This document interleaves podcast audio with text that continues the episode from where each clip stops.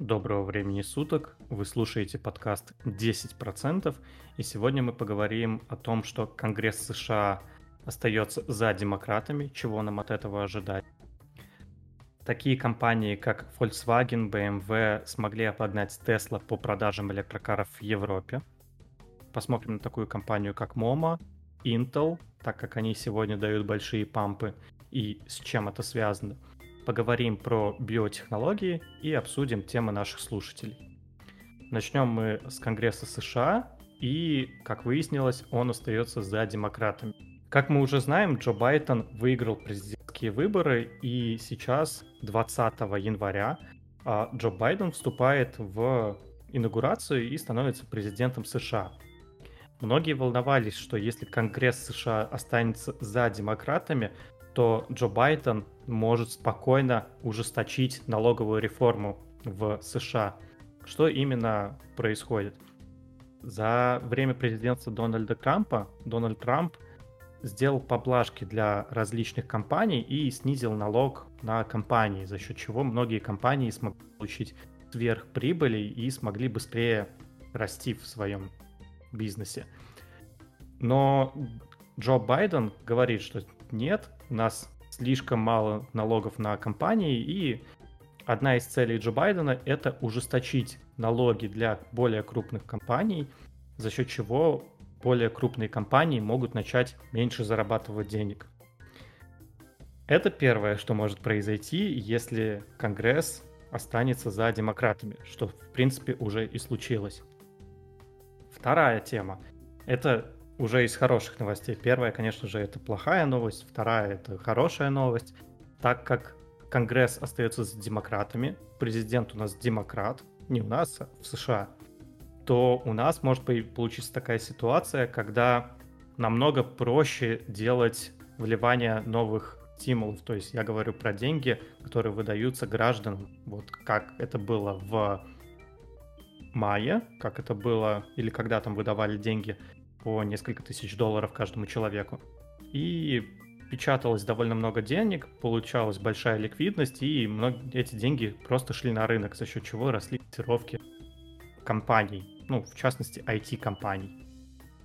И также из хороших новостей это, скорее всего, будет хорошее отношение с Китаем. Так как по программе Джо Байдена, Байден считает, что Китай э, это скорее друг для Америки, а вот Россия уже такой больший враг, но пока что не предвидится новых санкций, и, как выяснилось, санкции не сильно влияют на курс валюты или еще что-либо такое. Ребят, вы вообще изучали эту тему, смотрели, к чему может привести то, что Конгресс остается за демократами? А, да, конечно, изучали, рассматривали. Это было, наверное, главное событие осени 2020 -го а вот эта президентская гонка, и стоило, конечно, ознакомиться с программами и Байдена, и Трампа.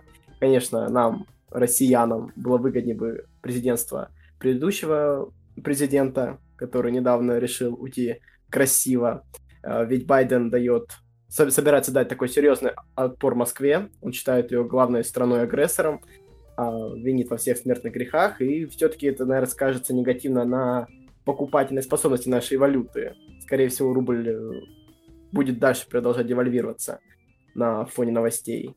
Э, в целом, его политика Джо Байдена, она, мне кажется, по большей части консервативная, что ли, из прогрессивного во, во всем, что предлагает Байден, это, наверное, чистая энергетика, э, его видение этого сектора.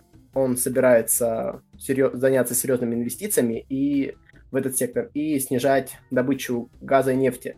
Я думаю, в целом этот тренд скажется благотворно на нашу планету. Но и, соответственно, наверное, скорее всего, на котировках Теслы. Я думаю, что в целом можно извлечь нам, как инвесторам, полезные моменты от его президентства.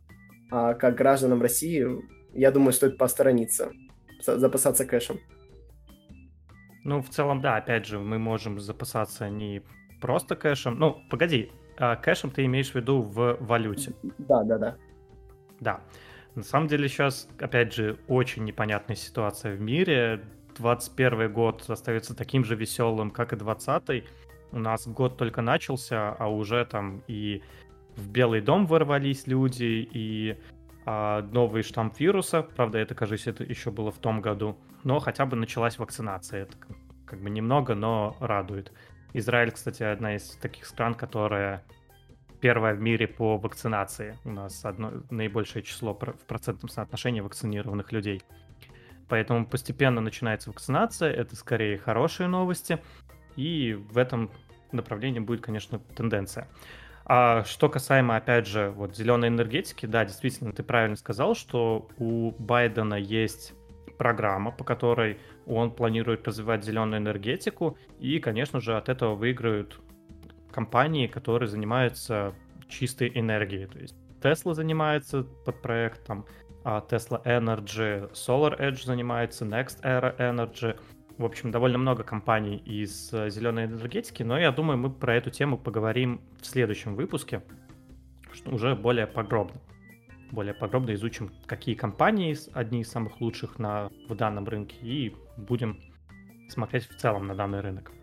Ну, а что касаемо вот конкретно Конгресса США, если мы предположим, что вот сейчас э, из хороших новостей мы уже разобрали, это зеленая энергетика, это хорошее отношение с Китаем. Прямо сейчас, конечно, пытается запретить листинг китайских компаний на бирже в Америке. В принципе, у него успешно это получается, какие-то компании уйдут с рынка, но, конечно же, имеется в виду с американских бирж. Нельзя будет торговать именно на американских биржах.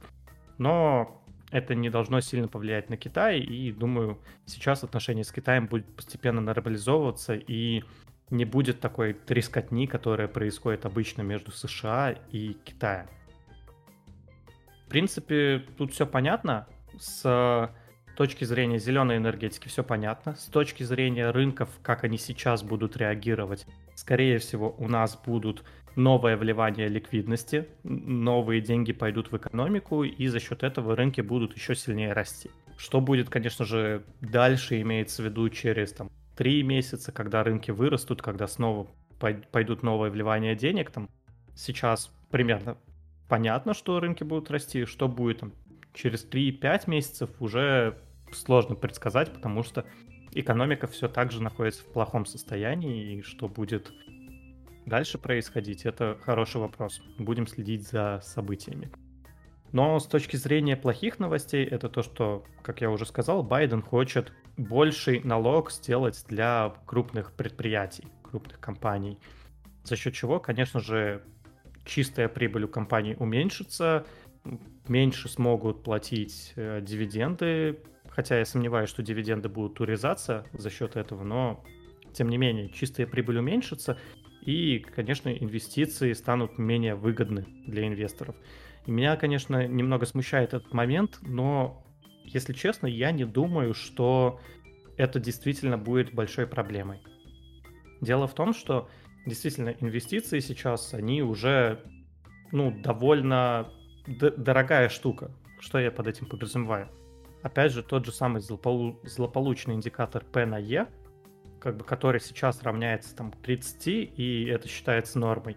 По сути, это примерно там 3% годовых. Если мы считаем, что P на E это 30, это примерно 3% годовых, а если мы будем считать, что у нас сложный процент, то это можно еще меньше сказать, что у нас прибыль там 2% годовых. Это, конечно, такая смешная довольно прибыль, но Проблема в том, что сейчас огромные деньги крутятся в мире инвестиций, и эти деньги просто некуда девать.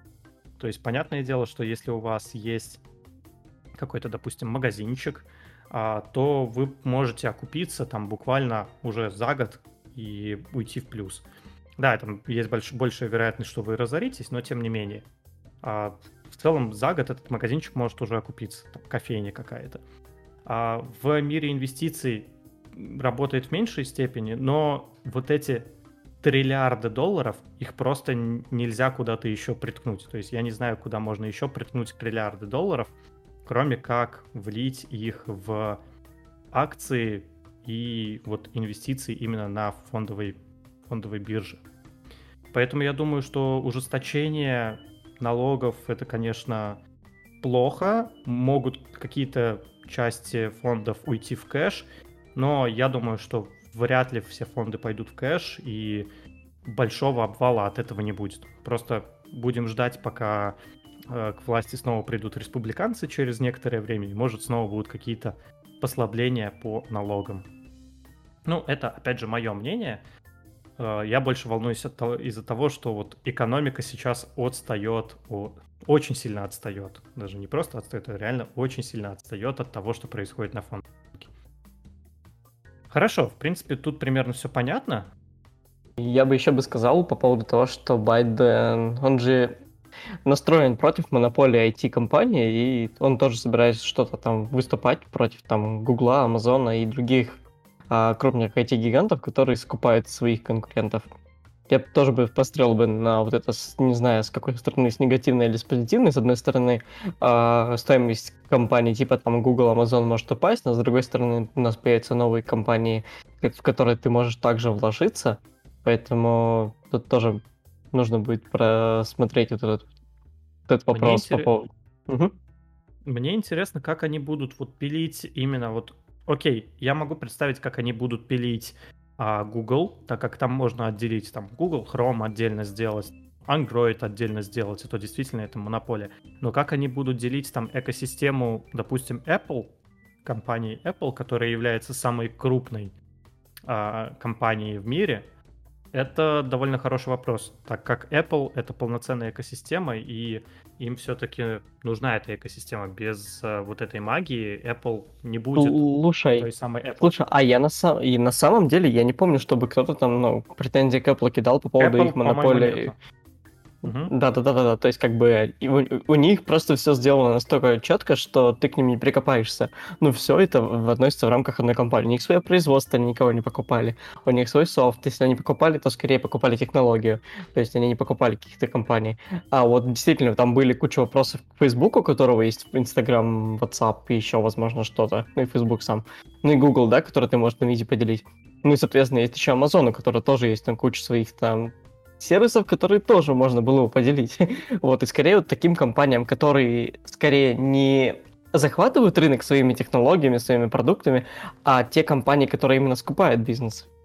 Ну, да, но на самом деле это, конечно, очень странная штука. Мы с тобой уже как-то обсуждали то, что, э, по-моему, четыре антимонопольных иска было против э, Facebook, э, Facebook и Google. Вот в январе вроде планировалось четыре антимонопольных иска. Мы как-то с тобой это уже обсуждали в этом подкасте.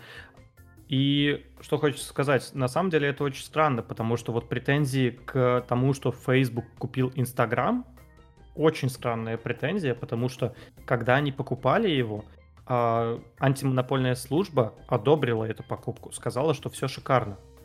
Но сейчас они говорят, что нет, это был как бы не совсем честно, честная покупка в плане как, как, да, да, да, я, я, я тоже не очень, не очень понимаю эту ситуацию. Ну, типа, да, как бы что-то вы одобрили, и мне кажется, э, все, все вот эти вот движки на рынке, они, ну, довольно временные. То есть пройдет какое-то время, э, люди отвыкнут от монополии, и потом снова начнут скуп каких-то компаний. Ну, я думаю, что такой вот э, такой жизненный цикл всего рынка, будем назвать это так, который вроде как бы есть, что ты там что большие компании, у которых есть деньги, скупают маленькие, но я думаю, что в будущем, если мы все-таки придем к тому, что их разделят, через какое-то время опять начнется вся та же самая история с большими монополиями. Ну, в целом, да. Ну, опять же, посмотрим, к чему это приведет. Пока что очень непонятно и нету какой-то конкретики. То есть сами компании не дают какую-то конкретику. Ладно, пойдемте дальше. На самом деле, э, я решил, вот пока мы это обсуждали, немножко поменять распорядок тем, в отличие от того, что мы изначально обсуждали. И сейчас я бы хотел, наверное, спросить у Костика про биотехнологии. Костя, я знаю, что ты вот готовился рассказать про биотехнологии в целом. И есть ли у тебя что-то, что можно рассказать нам? А, да, конечно, я готовился к этой теме. Мне в целом этот сектор интересен, и часто вот подписчики, пока я переписывал с ними в пульсе, которые писали мне в личку, задавали вопросы, спрашивали, Костя, мол, какого хрена так много времени уделяется биотехнологиям в подкасте, почему именно за них я зацепился? А в целом, э, хочу сказать, что у меня в семье очень много того, кто имеет медицинское образование, и как-то это наложило свой отпечаток. А, я слежу за какими-то стартапами, листаю там научные журналы периодически и вижу примерно, куда движется этот сектор. Сегодня бы мне хотелось бы поговорить не в целом про рынок биотехнологий, а всего лишь про два их направления. Это искусственное сердце и лечение с помощью стволовых клеток онкологии, ну, так называемая иммунотерапия. А, начнем по порядку. А, расскажу сразу про искусственные сердца. А лидер компании, которая занимает доминирующее положение на этом поприще, это компания Abiomed. Недавно разбирал ее в своем телеграм-канале. Если кому интересно, могут найти. А, их модельный ряд всех вот этих имплантов сердечных состоит всего лишь из одного устройства. Там планируют, э, называется оно Abiocor. Планируют выпустить второй, э, вторую модель, но там их местный лидер, ключевой исследователь Дэвид Лидерман, умер по иронии судьбы, не от э, сердечной недостаточности, а там от рака поджелудочной железы. А, в общем, если говорить вкратце про, э, э, про то, что из себя представляет авиакор, это такая футуристичная модель сердца, э, где желудочки и предсердия состоят из э, прозрачного такого материала, а клапаны состоят из таких вот металлических трубок. И в отличие от других э, сердец на рынке, там, допустим, Cardio West, э, Cardio, очень популярны в Израиле. Это сердце, оно помещается внутрь человека и не требует каких-то дополнительных источников энергии снаружи. То есть, допустим, если там говорить про синкардия, то это искусственное сердце приходится носить с собой вместе с рюкзаком. Недавно, кстати, многие паблики там фортили чувака, который носит рюкзак с собой, там занимается тренировками, и из рюкзака идет трубка, которая подсоединяется к его сердцу через э, грудную клетку. А, в основном, кстати, эти пересадки делаются в Израиле. Андрей, привет. А, в израильских клиниках в основном используется, вот, как было сказано ранее, кардиовест, авиакор, о котором я рассказывал, и вот это самое синкардия. А, в целом, а, они имеют небольшие размеры, особенно вот синкардия. И в отличие от двух первых сердец, которые там весят порядка, ну, 300-400 грамм, что очень много для размера естественного сердца. Синкардия весит всего 160 а, грамм, но вот требует э, наружное подключение. То же самое и с. А, сердца эти пересаживать можно пациентам, у которых есть такой диагноз, как сердечная недостаточность. Это когда твое сердце не способно э, перекачивать такое количество крови, чтобы ты не умер. А, это очень тяжелая стадия и требует а, огромного количества денег для реализации этого проекта. Ну, допустим, а, стоимость авиакора этого сердца составляет всего лишь 75-100 тысяч долларов. Для рынка это не, не очень-то уж и дорого. Допустим, тот же Cardio Vest, который намного сложнее и который приходится носить э, тоже за спиной, как и Синкардия, стоит 150 тысяч. Синкардия 124 тысячи. Но вместе с операцией Абиакор выйдет около ну, 350 тысяч э, в странах Западной Европы. А перспективы у этого сектора на самом деле не такие уж и радужные. Допустим, э, тот же Абиакор, самый популярный, самый удачный пересадки, которые осуществляются у нас здесь, э, рекорд жизни вместе с этим искусственным сердцем составляет всего лишь 17 месяцев. Это, как вы понимаете, не очень-то уж и много. Даже если эти компоненты изнашиваются и их пересаживать, то это все требует э, повторного хирургического вмешательства. А это, как известно, сказывается на здоровье человека. Ну, так как мы подкаст не про научпоп, а про инвестиции, то хочется поговорить, наверное, про показатели этой компании Abiamed. А, Ее известный индикатор перекупленности P на E составляет 70 единиц, что говорит о некоторой м, переоценке, что ли. А, так, ну, это связано с тем, что рынок вкладывает в эту компанию огромное ожидание ведь она имеет ну, доминирующее положение на этом рынке. И да, ее решение намного лучше, чем решение каких-то компаний-конкурентов. А, но в целом ее финансовое здоровье, кстати, выглядит достаточно хорошо. Растущая прибыль, выручка, там краткосрочные активы превышают краткосрочные обязательства, долгосрочные обязательства меньше, э, меньше долгосрочных э, активов. Вот. На этом, в принципе, у меня все, что я хотел бы сказать про искусственные сердца. Теперь хотелось бы рассказать про иммунотерапию. А, ну, как известно... Давай, давай мы вот, вот эту компанию тоже чуть-чуть да. Обсуждаем. На самом деле, просто пока вот ты обсуждал, да, я тоже зашел посмотреть на нее, mm. вот, что она из себя представляет. И что я заметил, вот, конечно, ты сказал, что у нас PNI равняется 70.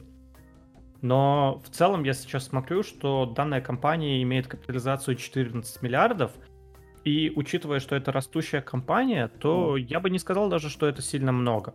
То есть, э, учитывая, что у нее не такая большая капитализация, то вообще, в принципе, я считаю, что хорошо, что у нее, в принципе, есть такой индикатор, как P на I, потому что у них есть прибыль. Часто у таких небольших компаний, в принципе, нету прибыли, и это очень печально выглядит. Да, и, ну, ты сказал, что у них очень хорошие показатели с точки зрения финансового здоровья. Да, я с этим соглашусь, потому что действительно я вижу, что у них операционная прибыль, ревеню постоянно растет, а, чистая прибыль у них, ну, она плавает, но в целом она есть. То есть на, на протяжении последних пяти лет у них всегда была чистая прибыль каждый год.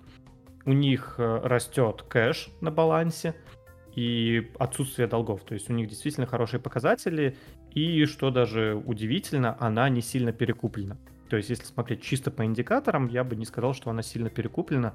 И действительно, если у нее вот есть такой потенциал с, в сердечных э, вещах, то это, конечно же, очень прикольно.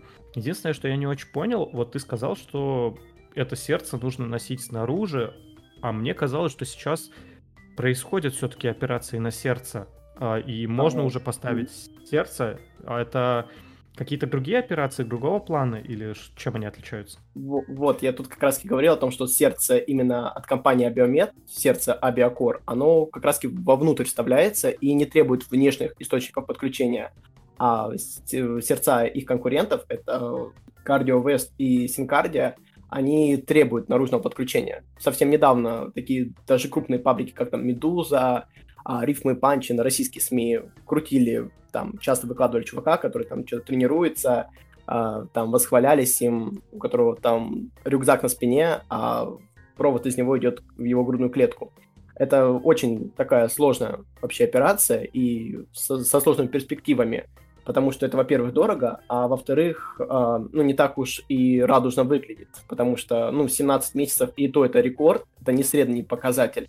Мне кажется, это пока что еще рано говорить о каких-то серьезных достижениях, хотя, тем не менее, это одно из лучших решений сейчас на рынке. Я очень рад, что она, компания развивается, сектор развивается, и у нее есть потенциал. Да, у нее капитализация очень маленькая для каких-то здравоохранительных компаний. Там даже не Биоген и не какой-нибудь About, э, который капитализация намного больше а у нее капитализация почти на уровне какого-нибудь стартапа, что ли, хотя компания в целом имеет довольно серьезные показатели. Единственное, вот мне, конечно, смущает, что у нее нет вообще долгов, ну, или там часто бывает на каком-то низком уровне, потому что когда спрашивается, если вы такие крутые, почему бы вам не взять э, кредит и не развиваться дальше?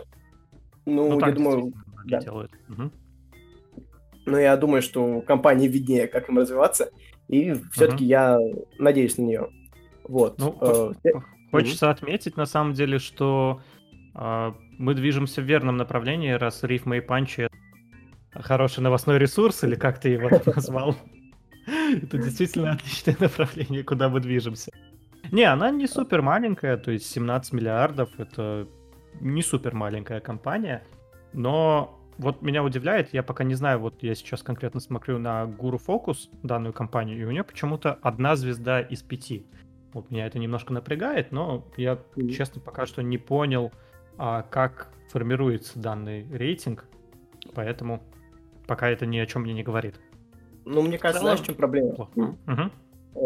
Потому что это такой, так сказать, немного сомнительный сектор, а, и бизнес слабо диверсифицированный, потому что они там, конечно, предоставляют какое-то другое оборудование, там, по крайней мере, раньше такое было, а Авиакор это был как их такой инновация, инновация стартап, и в 2012 году, когда умер э, Дэвид Лидерман, который был лидирующим звеном, то есть ключевой исследователь и разработчик этого самого сердца, который должен был выпустить э, вторую версию, там, которая должна была быть намного перспективнее и могла бы продлить жизнь. В 2012 году он умер, и разработка не шагнула дальше. Вот в чем проблема. Этот проект, он так и остался заморожен, то есть ну, таким превратился в какой-то зомби-проект, который отложили, если не в долгий ящик, то уж как минимум надолго забыли о нем от развития. Вот, наверное, ну, потому что... Ревеню рос, росло каждый год. То есть вот я сейчас смотрю, на протяжении каждого года, на, уже 10 лет ревеню растет. Последний вот, да, 2020 ревеню растет с 2009 года. И это, а, конечно, ну, прикольно. Но это связано с тем, что их продукт становится более востребованным, и они сфокусировались на предыдущей версии. То есть, да, она вообще на самом деле прошлой ревизии, так сказать, претерпела множество изменений, а, но в целом это еще требует большого количества исследований и каких-то вот какого-то фидбэка от людей, потому что, ну, на каждого сажать это сердце, это очень опасно, потому что были случаи, когда оно не приживалось, и человек просто умирал на этом столе. И поэтому только в самых тяжелых случаях, когда человеку уже терять нечего, а, применяется трансплантация, внедряется имплант. Можно, кстати, погуглить, кому интересно, дорогие слушатели, можете погуглить, как оно выглядит. Мне лично прикалывает его футуризм. Выглядит оно, мне кажется, нам, намного круче, чем Синкарди или Кардиовест. Ну, это Если честно, мне, мне страшно гуглить, потому что я как-то к медицине, вот, в принципе, такой, ну, кровь еще ладно, но вот какие-то там внутренности мне тут немного противно. Вот, но если я вижу, что это перспективный рынок, то мне сейчас интересно это обсудить. Слушай, а ты не изучал, какой, в принципе, объем данного рынка искусственных сердец? То есть сколько вообще, насколько это востребованная штука? То есть я просто вот не знаю именно в плане рынка, до, какого, до каких размеров они могут вырасти. Потому что если у них рынок действительно очень ограничен, так как они занимаются только искусственными сердцами, то они ограничены в росте размером этого рынка. И хотелось бы, конечно, посмотреть вот именно на объем рынка, который они могут занимать. А, если честно, я когда искал, не нашел какой-то прям такой подробной статистики и анализа а, в целом. Сейчас просто я слежу периодически за компаниями, которые развиваются. Там, допустим, вот фра- французская компания Кармат, которая тоже там еще пока не торгуется на нашей бирже, а патентует свои какие-то наработки. Вот за ними я слежу. И они в 2021 году собираются сделать первую продажу этого самого сердца. Оно будет немного что ли, лучше в некотором плане, что сможет продлить жизнь человеку. По крайней мере, так было заявлено. И я в целом хочу последить за тем, что будет, но какой-то информации о рынке я, честно говоря, пока не нашел. Хотя вот этот вопрос, я думаю, стоит изучить. И, может, в следующем подкасте э, осветим. А, да, я, я сейчас просто специально предыдущий пич свой старался немножко растянуть, может, сейчас там что-то удастся нагуглить, но хорошо. На самом деле, если смотреть сейчас на то, как развивается данная компания, то она продолжает, вот как я уже и сказал, на протяжении 10 лет развиваться. И каждый год ревеню растет. И скорость, э, насколько быстро растет ревеню, оно пока не замедляется. Эта скорость только набирает обороты. И если в прошлом году там... Э, да, в 2020 году, конечно, ревеню не так сильно выросло, но оно выросло. И то, что происходило, конечно, в 2020 году, это для всех шок, это все понятно. Но даже на этом фоне ревеню выросло, и это классно. Поэтому я считаю, что у данной компании есть еще перспективы роста, потому что скорость наборо... оборота ревеню, скорость роста ревеню, она не останавливается. Поэтому у данной компании явно есть еще точки роста, даже несмотря на то, что они вот так ограничены в сфере именно сердец. Хорошо, а какие компании еще там у тебя есть? А, я бы хотел поговорить про другое направление, и две компании, которые связаны. Тут, кстати, будет и российская компания биотехнологическая. Как бы это так интересно не звучало. Вот э, сейчас я хотел бы поговорить про иммунотерапию. А, ну, как нам всем известно, рак — это такая вот довольно старая болезнь, что ли, отклонение вообще от нормы считается, это трудно назвать болезнью в привычном понимании, там ученые спорят о классификации, но не в этом суть.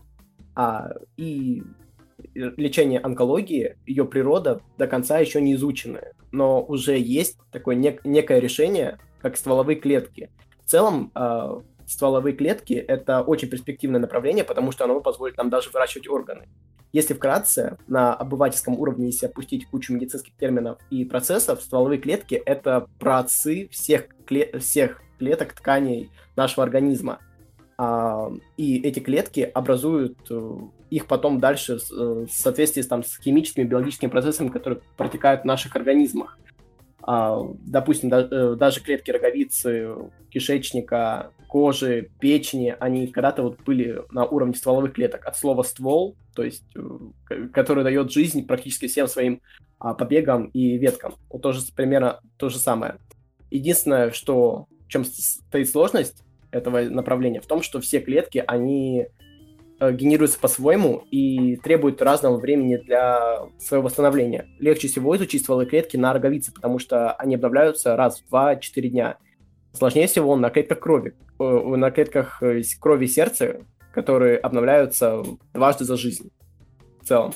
А по мнению ученых, открытие стволовых клеток и их исследования позволит в самом ближайшем будущем выращивать любые органы, начиная там от сперматозоидов и клеток сердца и заканчивая там костной и хрящевой тканью.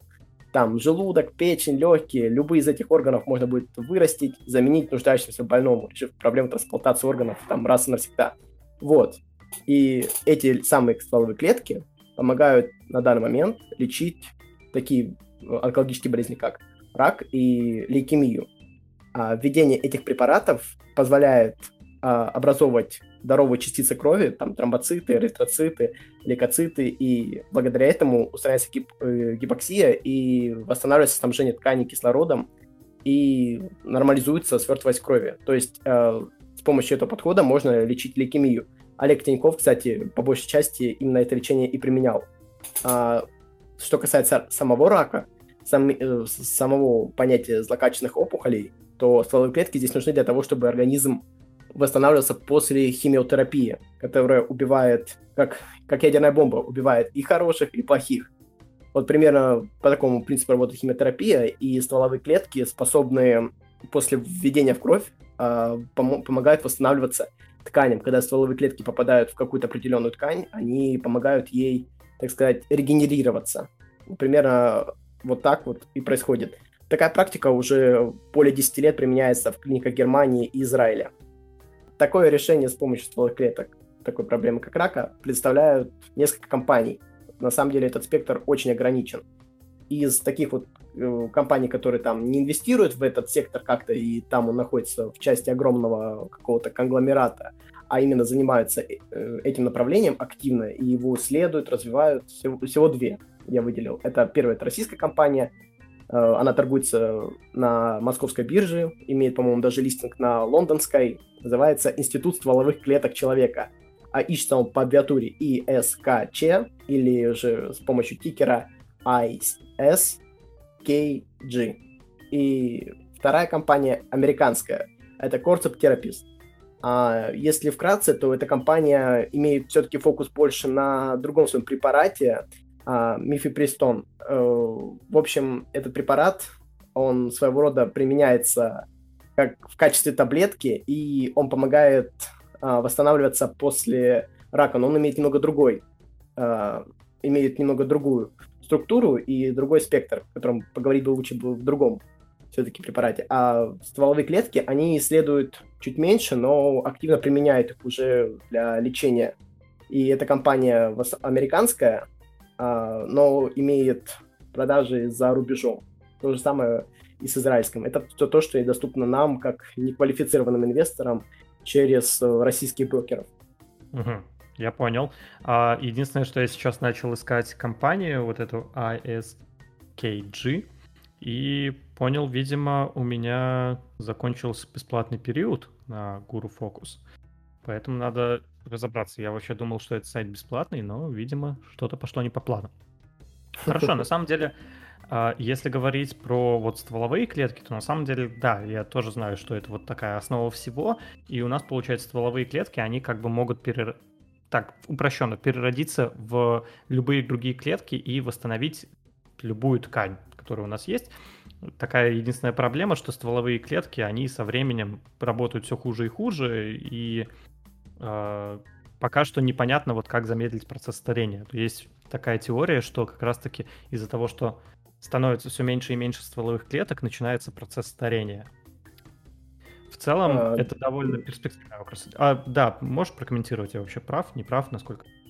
А, да, да, да, то, что ты слышал, это правда. В том деле, что родные клетки, которые генерирует человек, ну, в процессе своей жизнедеятельности, они намного лучше приживаются, чем другие. То есть, допустим, нельзя там сделать пересадку большинства органов из-за того, что они как раз могут не прижиться. Там много других технологий используются, и много людей погибало в процессе того, когда там люди проводили эксперименты по пересадке чужих, чужих тканей человека. Ну а, погоди, ты, пересадка mm-hmm. костного мозга ведь производится, да, и да, пересад... да, да, костный да. мозг как раз-таки за это и отвечает. Э, вот, вот именно. А именно когда органы пытались пересаживать, раньше, ну, я имею в виду до того, как там стали использоваться более новые технологии, когда это просто было примерно так, типа, отрезать, пришить, э, это вызывало кучу сомнений, то есть, типа, там, когда пытались пересаживать э, кожу э, и, и, все, и все такое, а, это вызывало своего рода вот эти затруднения в, в, в этом плане. А, что касается показателей компании, про которую говорил, то есть, типа, ICKJ, то есть, типа, Институт стволовых клеток человека, наша российская компания, то у нее, конечно, не так все гладко, как э, у американского собрата, Corporate Therapist, а, потому что, во-первых, там часто происходят какие-то крупные инсайдерские входы-выходы, это там колебает котировки, а во-вторых, потому что а, с точки зрения финансового здоровья а, у нее, в принципе, все в порядке, но с точки зрения каких-то дальнейших перспектив очень много проблем, потому что чаще всего они, они могут уйти в минус за какой-то квартал, потому что инвестировали в разработку или скупили какой-то стартап. Российские компании тоже этим занимаются. А, они занимаются огромным количеством инвестиций в исследование вообще рака в целом и в основном привлекают деньги через каких-то крупных инвесторов. И поэтому как у, на, рассчитывать на какую-то быструю отдачу от этой компании я бы не стал. Угу. Ну, в целом, на самом деле, компания выглядит... Вот по мне, я сейчас открыл ASKG, да, у них капитализация 2,8 миллиарда. В принципе, есть куда расти, но учитывая, что это российская компания, как правило, российские компании, они закрываются в своем рынке. Учитывая, опять же, что она торгуется на московской бирже как основной бирже, то это тоже плохо с точки зрения роста. Опять же, там всякие санкции, что не могут инвестировать в российские компании. А, поэтому, в принципе, возможно, что-то это и интересное, имеется в виду в плане отрасли. Но с точки зрения того, насколько данная компания вот может вырасти, немножко непонятно.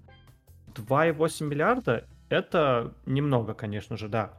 Но если мы возьмем, допустим, опять же, всем известный там Тиньков, которым там пользуются в качестве банка, у них капитализация всего лишь 7 миллиардов. Сейчас, по-моему, уже 8, так как они подросли.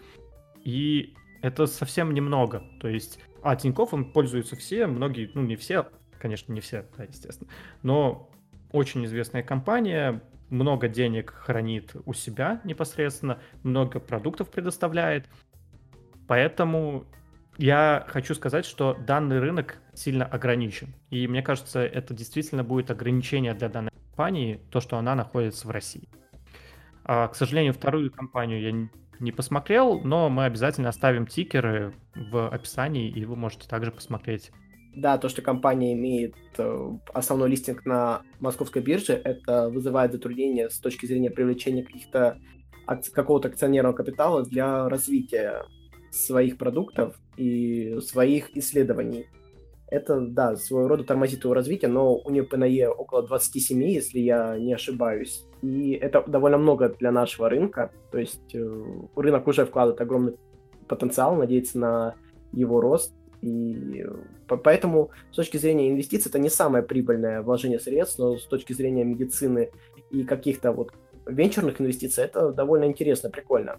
А Терапист, э, компания американская, имеет капитализацию всего 3,1 миллиардов долларов, но с точки зрения показателей у нее, и финансового здоровья у нее намного лучше дела обстоят. Там, а долгов у компании вообще нет, то есть для какой-то быстро развивающейся компании, там, у которой капитализация всего 3 миллиарда долларов, это, конечно, вызывает некоторые вопросы, почему так. То есть они не уверены в своих э, каких-то показателях, или, может быть, скорее всего, не уверены в том, что на данном этапе они готовы привлекать больше денег, чем есть.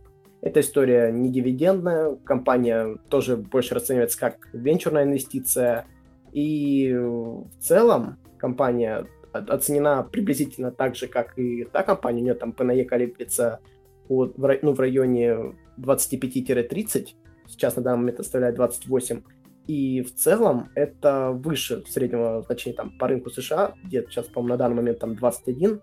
всего. Но компания растущая, в компании растет прибыль, растет акционерный капитал, и в целом это адекватное значение. Как венчурная инвестиция пойдет.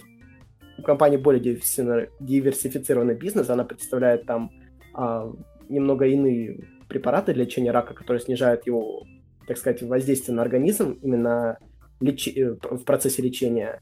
И своего рода это ее спасает на данном этапе. Потому за счет диверсификации бизнеса она делает большую часть прибыли. Ну вот, кстати говоря, я не знаю, вырежу я это потом или нет, точнее, э, ты говорил, что э, российский рынок недооценен.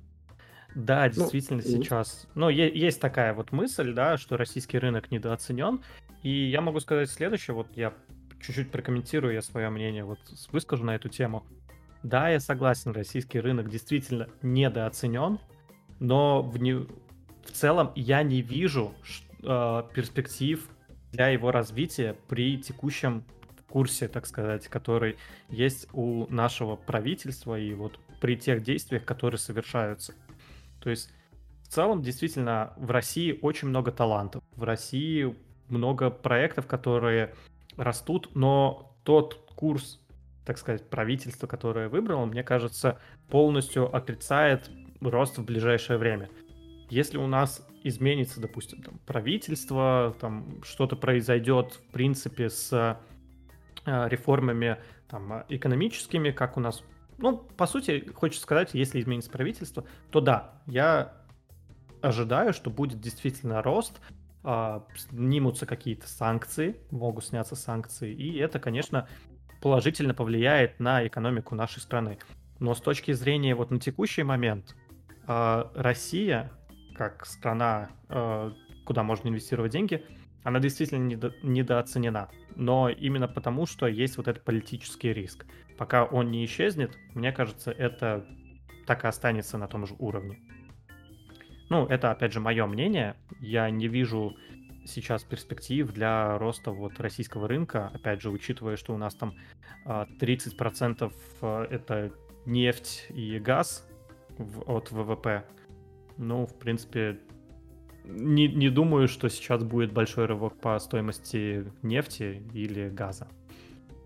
Поэтому не думаю, что и будет рывок в плане каких-то вот компаний или в целом рынка опять же, мы видим, что московская биржа, она, там, индекс московской биржи, он, по-моему, даже не перебил э, максимум, которые были в марте. Я, к сожалению, не помню, какой там у них индекс.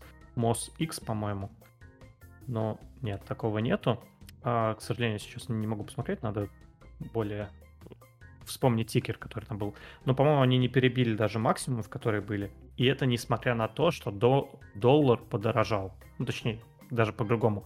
Рубль подешевел, это более правильно сказать. И даже на таком фоне они не смогли индекс московской биржи вот, пробить э, хаи перед падением. В общем, я считаю, что российский рынок в этом плане негативен. Хотя у меня вот есть одна компания из российского рынка, это такая с групп, и на текущий момент она показала хорошие, хорошую доходность, по-моему, там за несколько месяцев уже 50% мне дала, вот как инструмент. Сейчас даже интересно стало посмотреть, насколько вырос. А, и у меня сейчас 64% по доходности в ТКС групп. Это, конечно, какие-то бешеные цифры. Что ж, а, тебе есть еще что сказать? По компаниям? А, ну, по этой теме нету. А, с тобой согласен, что сейчас на текущем правительстве и политике трудно сказать о том, что какой-то рывок произойдет. По-моему, даже в этом году индекс ММВБ называется. Я не знаю, какой там тикер, по какому можно будет найти. Ну, попробуй так бить, если что. По-моему, он в этом году был даже убыточный. И, на мне кажется, еще главная проблема, по которой наш индекс еще долго будет считаться, так сказать, отстающим и а, недооцененным, это то, что у нас не вливается такое количество денег в экономику, и нет такой лояльной политики, как у США, ну, то есть э, поддержки, стимулирования экономики. По-моему, в этом году, в прошлом году уже э, в экономику США было влито 12 триллионов долларов стимулами. Это, я думаю, какие-то колоссальные цифры для нашей страны. А, индекс московской биржи называется MOX.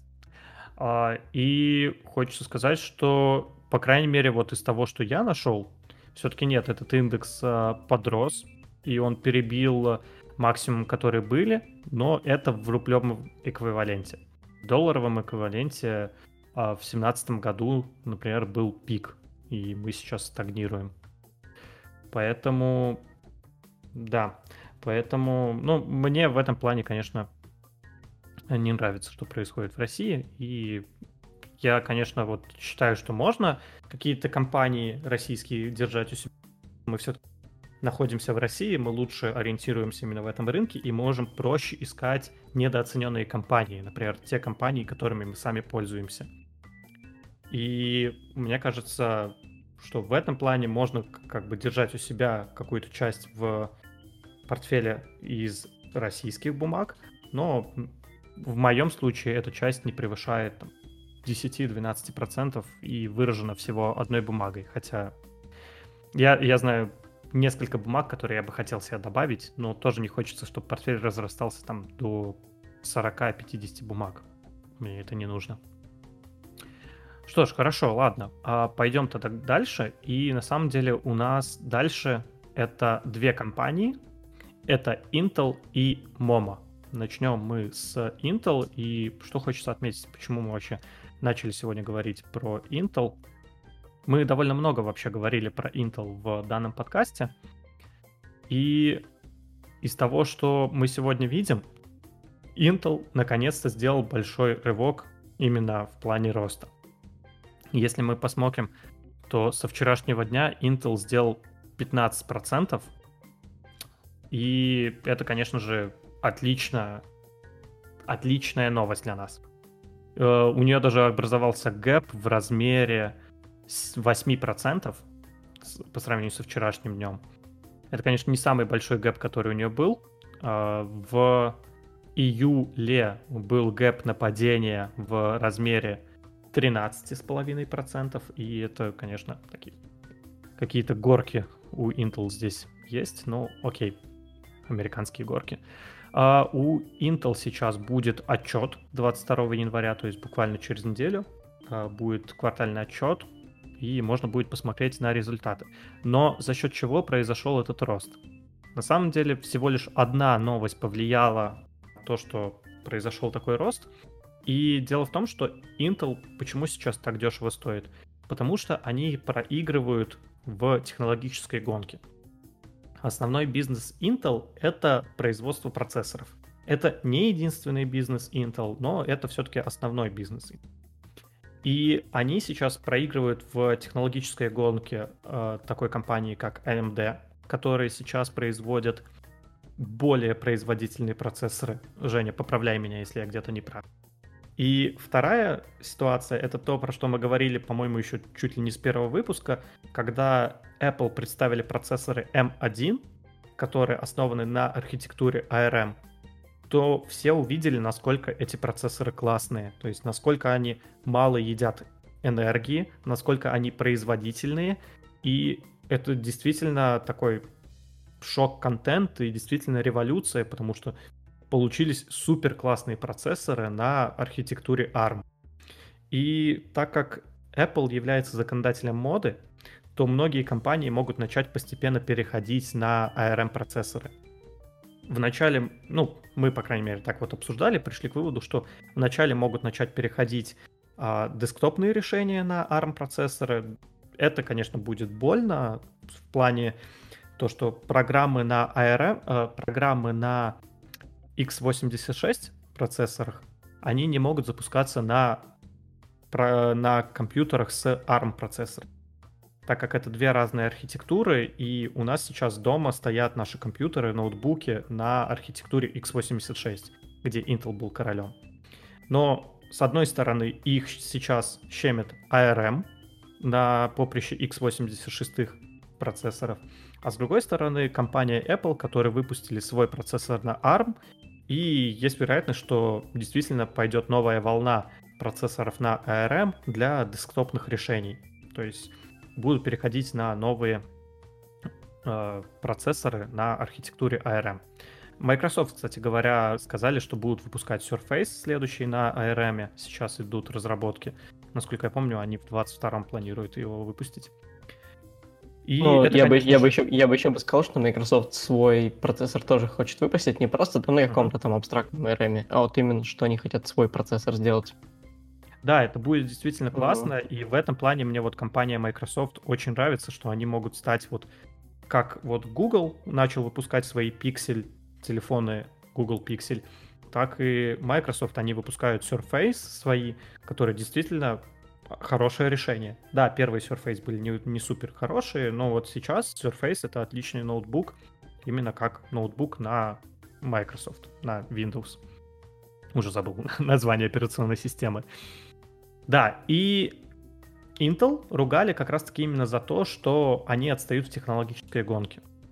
И что случилось? Сейчас объявили, что будет новый э, директор в компании Intel, генеральный директор, и этот генеральный директор это бывший технический директор Intel. То есть предыдущий ген- генеральный директор был больше финансистом, то есть он не был технарем. А текущий гендир, которого назначили должности, он как раз-таки бывший CTO компании Intel, и сейчас есть воз... вероятность того, что, соответственно, это CTO, он технический чувак, и он может как раз-таки наверстать вот этот пробел с точки зрения э, компании, которая вот появился. Тут становится действительно много вопросов, насколько компания Intel сможет вот обосноваться на рынке ARM процессоров, так как у них нету э, разработок в этом направлении, насколько я знаю. У них были наработки, но процессоры, по-моему, вышли очень плохие, и они не стали их выпускать. Они забили на рынок ARM процессоров, и в тот момент пришел Qualcomm, и сейчас на рынке ARM процессоров Qualcomm занимает лидирующие позиции. Поэтому будем смотреть, на фоне этой новости вот произошел такой рост, как я и сказал, на 15%. И сейчас вот Intel торгуется уже по 60 долларов. Сказать, что я вижу перспективы и то, что эта новость действительно положительно влияет на Intel, не знаю, я бы так не сказал. То есть, да, это действительно хорошая новость. То есть сейчас у руля будет технический чувак, который понимает, что действительно с, тех, с технической точки зрения нужно компании Intel. Но насколько он сможет изменить вот эту огромную машину под названием Intel, поменять курс, довольно сложно и больно меняются курсы в таких огромных. Intel взяла направление на захват серверных рынков, то есть сервера на Intel почти 100% серверов сейчас крутится на Intel. И да, это действительно классно. То есть действительно рынок серверов будет расти, и он растет сейчас. Мы это однозначно видим. Но как только персональные компьютеры перейдут на ARM решение, я думаю, что серверные компьютеры также пойдут ARM процессоры. И да, это долгий переход, но скорее всего он произойдет, потому что мы видим, что ARM процессоры сейчас и экономичнее, и производительнее могут чем процессоры на архитектуре x86. А ведь не стоит забывать, что это, можно сказать, первая такая попытка сделать ARM-процессор на десктопном компьютере. На самом деле были уже попытки, но они были не очень удачные, и вот Apple сделала удачную попытку, и она первая. Конечно же, они будут улучшать этот процессор э, M1, и, конечно же, будут идти в сторону того, чтобы еще больше делать э, лучшее энергопотребление, еще меньше э, сам техпроцесс, и, конечно же, в эту сторону будем двигаться. Что ж, в общем, это лично мое мнение. Кому-нибудь есть что добавить? У нас тут все-таки три технаря да, собрались. Да, да, давай я, давай я расскажу. На самом деле ты, ну, немножко не прав, что Intel все, типа, якобы доминирует. Uh, да, пока что она доминирует ну, на рынке процессоров. Ой, блин, процессоров серверов, извиняюсь. А, на самом деле тут есть небольшой нюанс, что AMD тоже начала подвигивать в эту сторону, и я вот смотрел, кажется, вчера, я уже не помню, вчера или позавчера смотрел презентацию AMD, они начали там, ну, они прям потратили какое-то время, чтобы а, рассказать о процессорах AMD Epic. Epic — это процессоры для серверов, и они там показали а, какие-то... Кор- короче, если говорить простым языком, они просто прям сделали прямое сравнение с Intel, и уже даже там они на рынке серверов уже обогнали по производительности, по крайней мере, Intel. И даже уже показали, что рассказали, что они раска- э, сотрудничают с Microsoft Azure для того, чтобы использовать свои процессоры в дата-центрах. И тут уже как бы Intel уже здесь э, начинает терять рынок. И я считаю, что необоснованный рост в 15% акций Intel, потому что да, пришел новый всего, но разгребать вот это все, что сделали до этого, будет очень-очень больно и тяжело. А, потому что, да, Intel потеряли рынок мобильных процессоров ARM, Intel начинает терять рынок а, серверов потихоньку. И, по сути, у Intel есть такое дикое легаси в виде старой архитектуры, которую уже все боятся переписывать. Все, что нужно им там сделать сейчас, мне кажется, это просто прям реально сесть и придумать новый проц, который будет супер эффективным, который можно будет использовать там в ноутбуках, как, делал, как сделали это в Apple. И только тогда, может быть, есть какие-то будут какие-то потоки в сторону конкуренции. Но мне кажется, сейчас все-таки у них просто капец какая печальная ситуация, и ну, то есть я, я считаю, что рост акций на 15%, ну, прям супер необоснованный. Ну да, ну в принципе все равно это действительно хорошие новости, то что сейчас у руля в качестве гендира является технический чувак, и это действительно хорошие новости для Intel. Но вот сказать, что он что-то изменит и изменит в лучшую сторону, это хороший вопрос. Как, мы, как ты и сказал, что слишком много легаси, и сейчас что-то поменять сильно в лучшую сторону. Ну, да, может быть, он возьмет новый курс, но смогут ли они нагнать э, эти компании, которые сейчас вот там, те же самые Qualcomm, которые лидеры на ARM рынке, я сомневаюсь. Насколько я помню, вот на самом деле ты, мы говорили про Microsoft, которые планируют э, свои процессоры, как ты сказал. Мне казалось, они с э, Qualcomm там что-то мутят совместное, нет? Ой, слушай, я, честно говоря, не очень знаю эту ситуацию. Я просто прочитал новость, но я ее прочитал в тот момент по диагонали, а потом она мне из головы вылетела. Да, я, я уже сейчас тоже не помню, но мне казалось, что там может быть на Qualcomm. Но это логично, если они будут начнут делать свои процессоры. Опять же, они тогда будут делать и софт, и процессоры. Это будет бомба такая же, как и у Apple. Ну и плюс у Apple это единая экосистема, у Microsoft, они, конечно, сотрудничают с Google в плане э, взаимодействия с Android, но мобильный рынок им, им уже не захватить. И, но у них есть рынок Azure, об, э, это облака, которые сервера, которые сервера, отлично сказал, но для наших слушателей, чтобы было более понятно.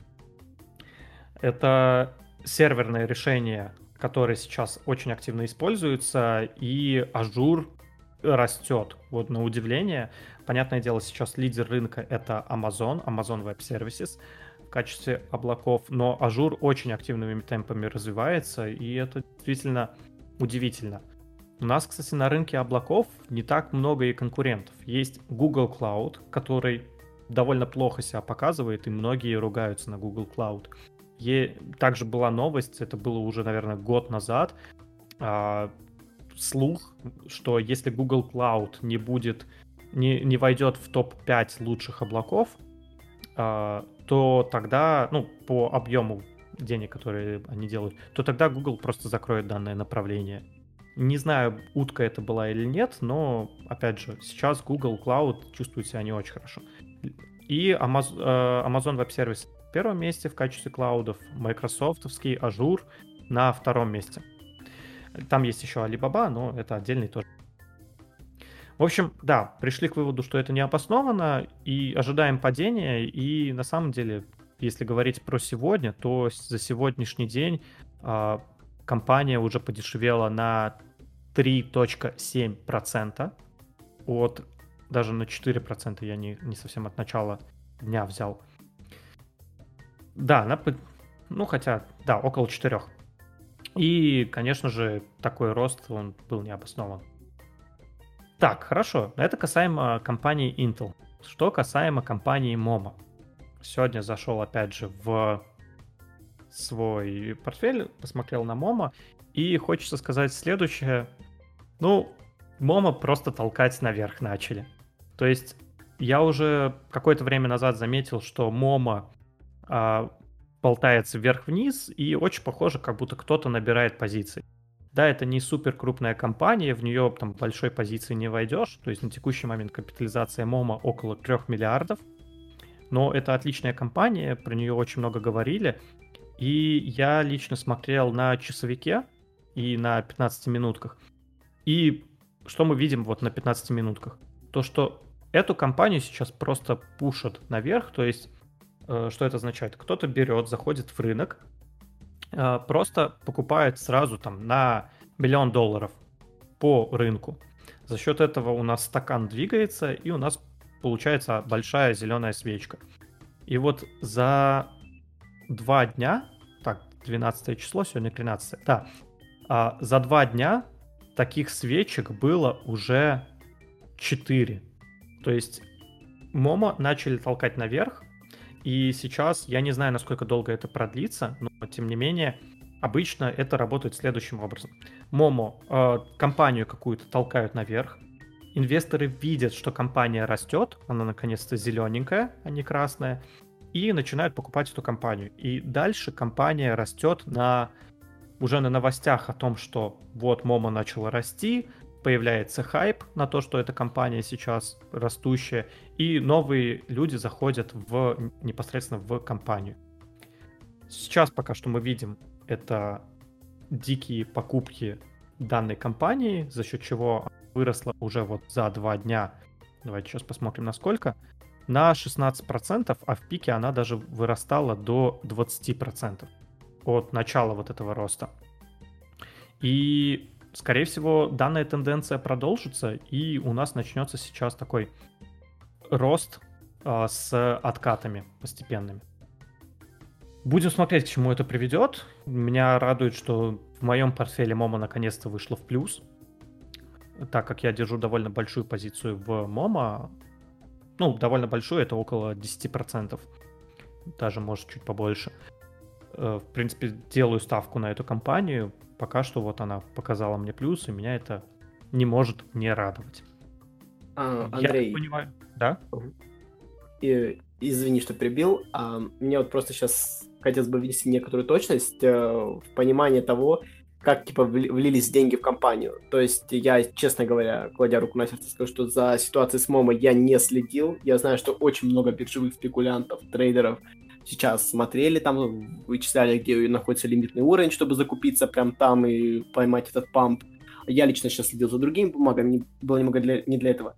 Если твоя теория верна о том, что просто пришел огромный капитал э, в эту компанию, это происходит немного не совсем так. То есть э, уровни формируются за счет того, что э, когда какой-то крупный игрок там заходит в какую-то компанию на несколько миллионов долларов, это не происходит так моментально. То есть э, нельзя в, компьютер... в компанию с капитализацией 3 миллиарда влить там э, 100 миллионов и остаться незамеченным. Произойдет моментальный сквиз цены э, наверх. И за это ну, произойдет конфликт интересов, потому что каждый там, крупный игрок набирает в определенном диапазоне. Так и формируются так называемые уровни, на которых торгуется цена.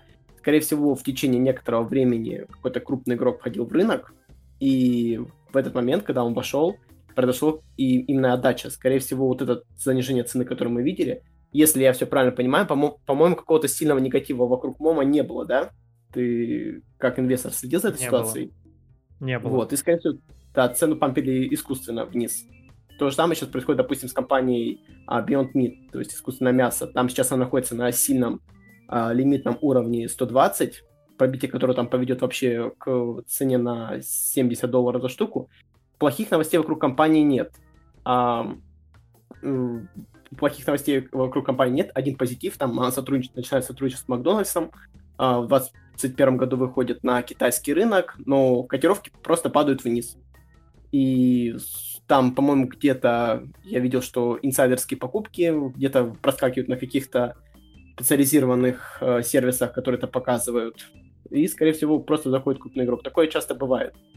Но извини, что ставил себе 5 копеек, я просто ну, внес точность немного, как это происходит, чтобы Нет, не вызывать такого. Смотри, mm-hmm. я полностью с тобой согласен, и в целом э, я это и имею в виду. Я сейчас скинул в наш чатик скриншот а, и там видно, что у меня есть два, а, два прямоугольника на этом скриншоте. Я не знаю, открыто у себя или нет. И uh-huh. первый прямоугольник начинается у нас в марте. И там э, это тот момент, где я считаю, что постепенно начали закупаться более крупные игроки. Мы видим, что в марте у нас вырос объем. Э, у нас было падение, да, но у нас вырос объем, по средний объем, это можно увидеть по среднему объему. И сейчас этот объем, он на самом деле еще как бы, он хоть и вырос, но не двигал рынок. То есть, например, если посмотреть в более крупном масштабе, мы видим дни, когда у нас есть объем в три раза выше, даже, там, ну, даже не в три, наверное, в пять раз выше, чем а, обычный средний объем. А, а тем не менее, в этот день цена вообще не двигалась. Это значит, кто-то производил покупки данной компании. И вот таких а, покупок, и вот по объемам, по крайней мере, если посмотреть более близко, так сказать, не на том скриншоте, который я скинул, хотя тут тоже видно. Видно, что производились покупки, но цена не двигалась. А я поэтому на самом деле очень сильно удивился, когда Momo упал с 20 долларов до вот там 14-13. Я не ожидал вот такого падения, но вот мне кажется, что покупки начали производиться еще вот в то время. Вот где-то начиная там с марта, потому что компания никак себя не проявляла. Компания только падала. И также там на, на рисунке видно, что я нарисовал там желтую линию. Это тоже такая линия тренда, который обозначил.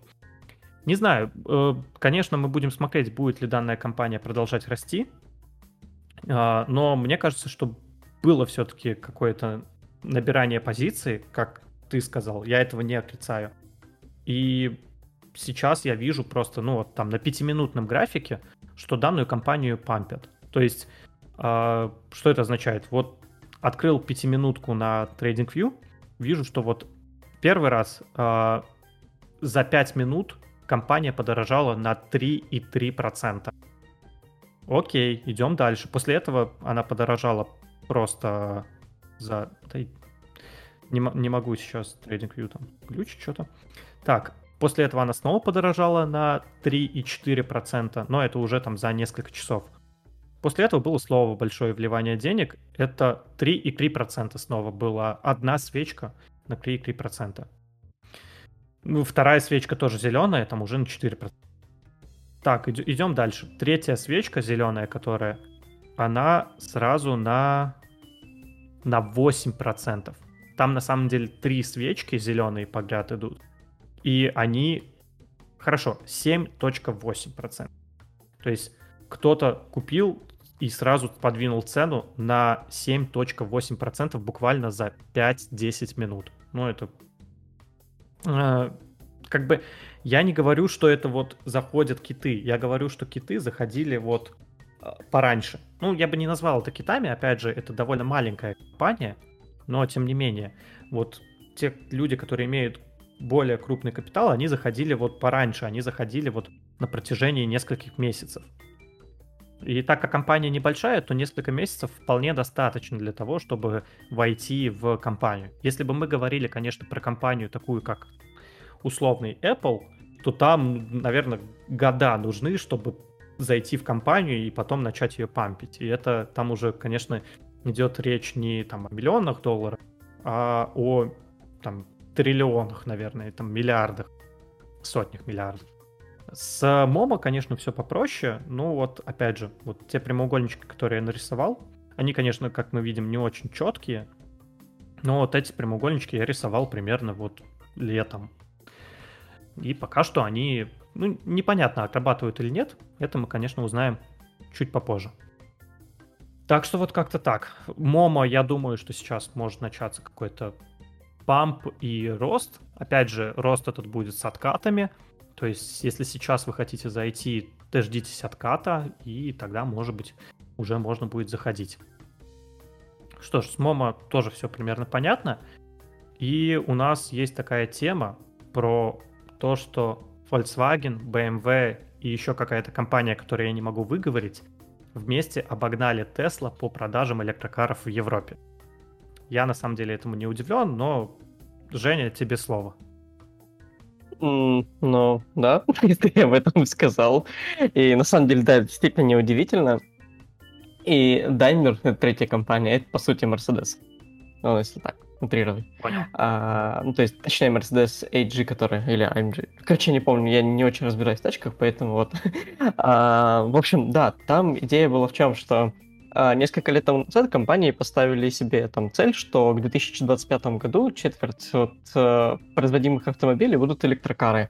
И, и да, вот в общем за 2020 год от, типа только один Volkswagen продал 159 тысяч электрических и гибридных автомобилей.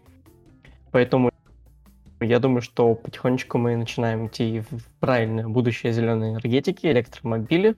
Но да, на самом деле еще есть такая тема, как гибридные автомобили. Это когда машина может использовать и электроэнергию, и, бенз... и двигатель внутреннего сгорания, не обязательно бензиновый.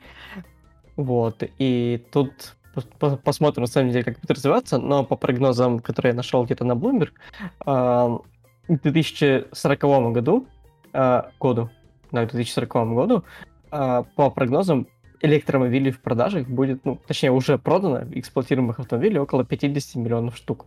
Я, честно говоря, эти цифры не анализировал, не знаю, стоит ли этому доверять, но вот какая-никакая, но статистика есть. И вот. Ну, Это понятно. все. На, на самом деле я не удивлен, что э, сейчас вот э, конгломерат, скажем так, из этих э, автоконцернов э, смогли вместе обогнать Теслу по продажам электрокаров. Э, мы и так знаем, что Тесла сейчас переоценена по многим показателям, и это просто такая хайповая история, но тут стоит отметить несколько вещей. Э, во-первых, ты вот сказал про цифру 50 миллионов электрокаров, да, будет произведено. И хочется проанализировать вообще, действительно, много это или мало. То, что будет произведено 50 миллионов, окей, я в этом не сомневаюсь. В принципе, это не звучит как что-то невыполнимое. 50 миллионов это не такая большая цифра для данного рынка. С учетом того, что это еще 20 лет должно пройти. Mm.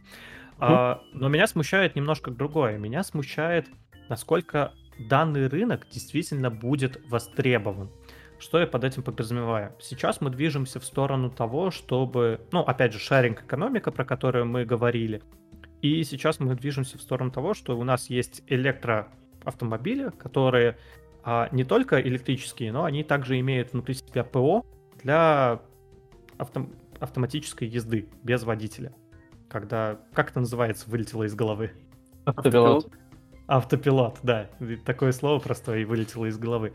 Сейчас у нас разрабатывается множество автопилотов, которые могут водить, соответственно, машины без водителя.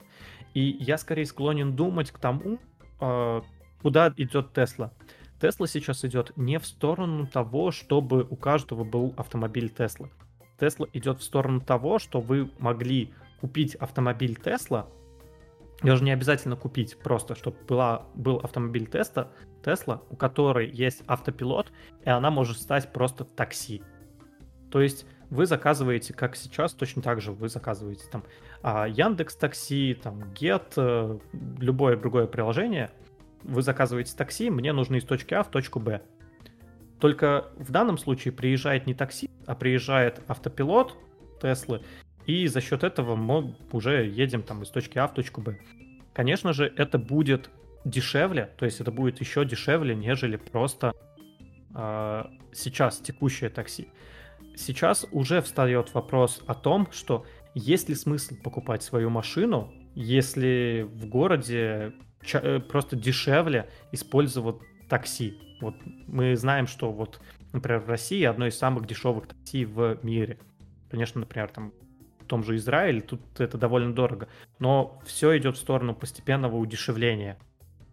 И я думаю, что в будущем, опять же, лет через 40, производство машин, оно будет, конечно же, востребовано, потому что э, так, парк такси надо обновлять, но вот э, софт, который будет там у Тесла, он сможет лидировать а, по сравнению с софтом, который вот сейчас предоставляют другие компании. На текущий момент, по крайней мере, так оно и есть, что Tesla лидирует именно в плане софта. Не то, что они там продают больше машин, а именно в плане софта. И как только они смогут нарастить свои мощности а, и смогут запустят вот эту идею, когда мы, ты сможешь свой, свою машину отправить, иди работай таксистом. У них же идея какая, что они запустят автопилот, и ты на своей машине просто можешь заработать. То есть ты говоришь, что а, машина, иди поработай таксистом. И она будет, соответственно, кататься по городу, брать людей к себе и отвозить их куда надо. И, по-моему, это классная идея. И э, на текущий момент, опять же, как я и сказал, мы знаем, что Tesla слишком дорогая компания. Мы даже проводили опрос в нашей в нашем телеграме, если у кого Tesla. И да, у нас все-таки нашлись люди, у кого есть Tesla, и это шикарно. В принципе, я не удивлен, что в эту компанию верят. Но для меня эта компания сильно переоценена. Окей.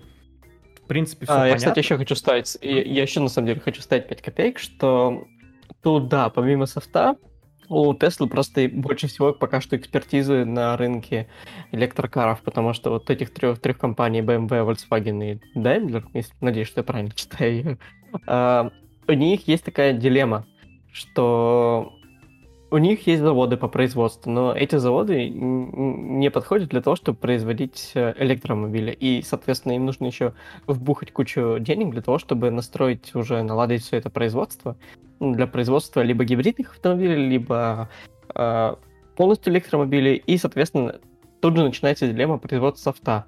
Есть еще куча проблем о том, чтобы произвести аккумулятор, который позволит тебе ездить дольше.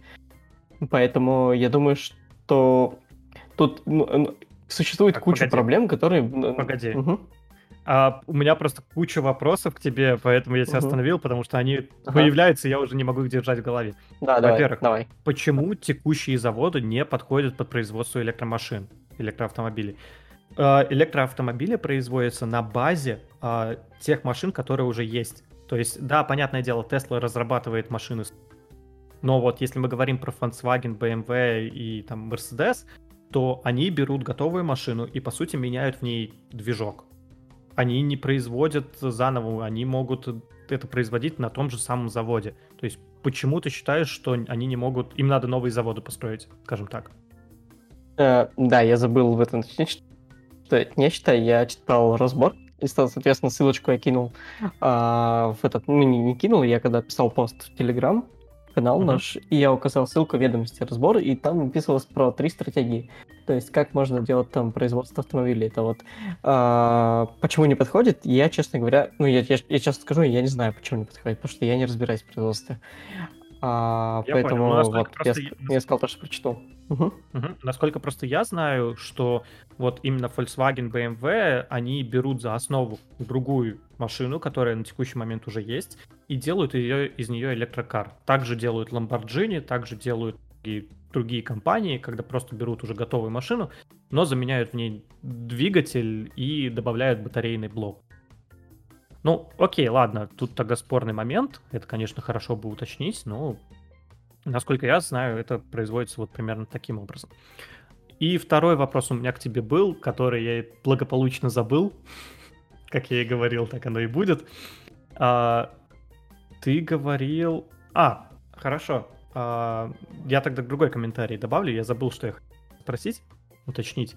А, то, что они обогнали по продажам электрокара именно в Европе, это неудивительно. На текущий момент Tesla производится только в Америке и в Китае. Они только начинают строить завод в Европе, и в целом в Европе Теслу купить на текущий момент очень сложно. Ее надо везти либо из Китая, что довольно далеко, а, либо из Америки, что также довольно далеко, учитывая, что завод у них находится в Калифорнии. То есть это нужно и по суше вести, и по морю. Из Китая, ну, да, можно и чисто по морю, а, но тогда придется делать огромный крюк. Честно, с точки зрения логистики, не знаю, как будет дешевле делать огромный крюк на корабле или а, просто по суше вести. Мне кажется, крюк будет дешевле на корабле сделать. Но из Китая все равно тоже довольно дорого вести данные машины. Ну, далеко. Поэтому у них будет э, завод в Германии, и вот когда построят завод, когда он наберет мощности, то в этот момент уже, наверное, они смогут конкурировать на рынке Европы. Но на текущий момент это меня вообще ни разу не удивляет, что Tesla проигрывает. Я даже не удивлюсь, если они проигрывают по отдельности. BMW, Volkswagen и Mercedes. Но, видимо, раз статью именно таким образом составили, то, видимо, она проигрывает именно в сумме. Окей, а есть еще что рассказать?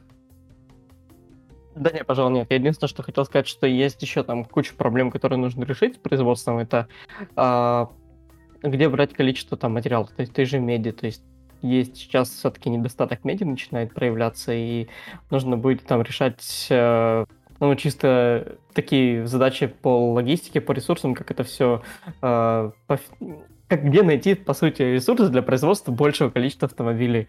Вот. Плюс еще аккумулятор, то есть литий-ион он, ну, у него тоже есть куча, куча проблем, ну, то есть, как мы знаем, что он не всегда хорошо работает не во всех условиях, и, соответственно, нужно найти э, какой-то другой способ производства аккумуляторов, плюс, соответственно, нужно найти аккумуляторы, которые будут держать больше энергии. В общем, проблем много, и я думаю, ну, что нужно, нужно смотреть за этим рынком.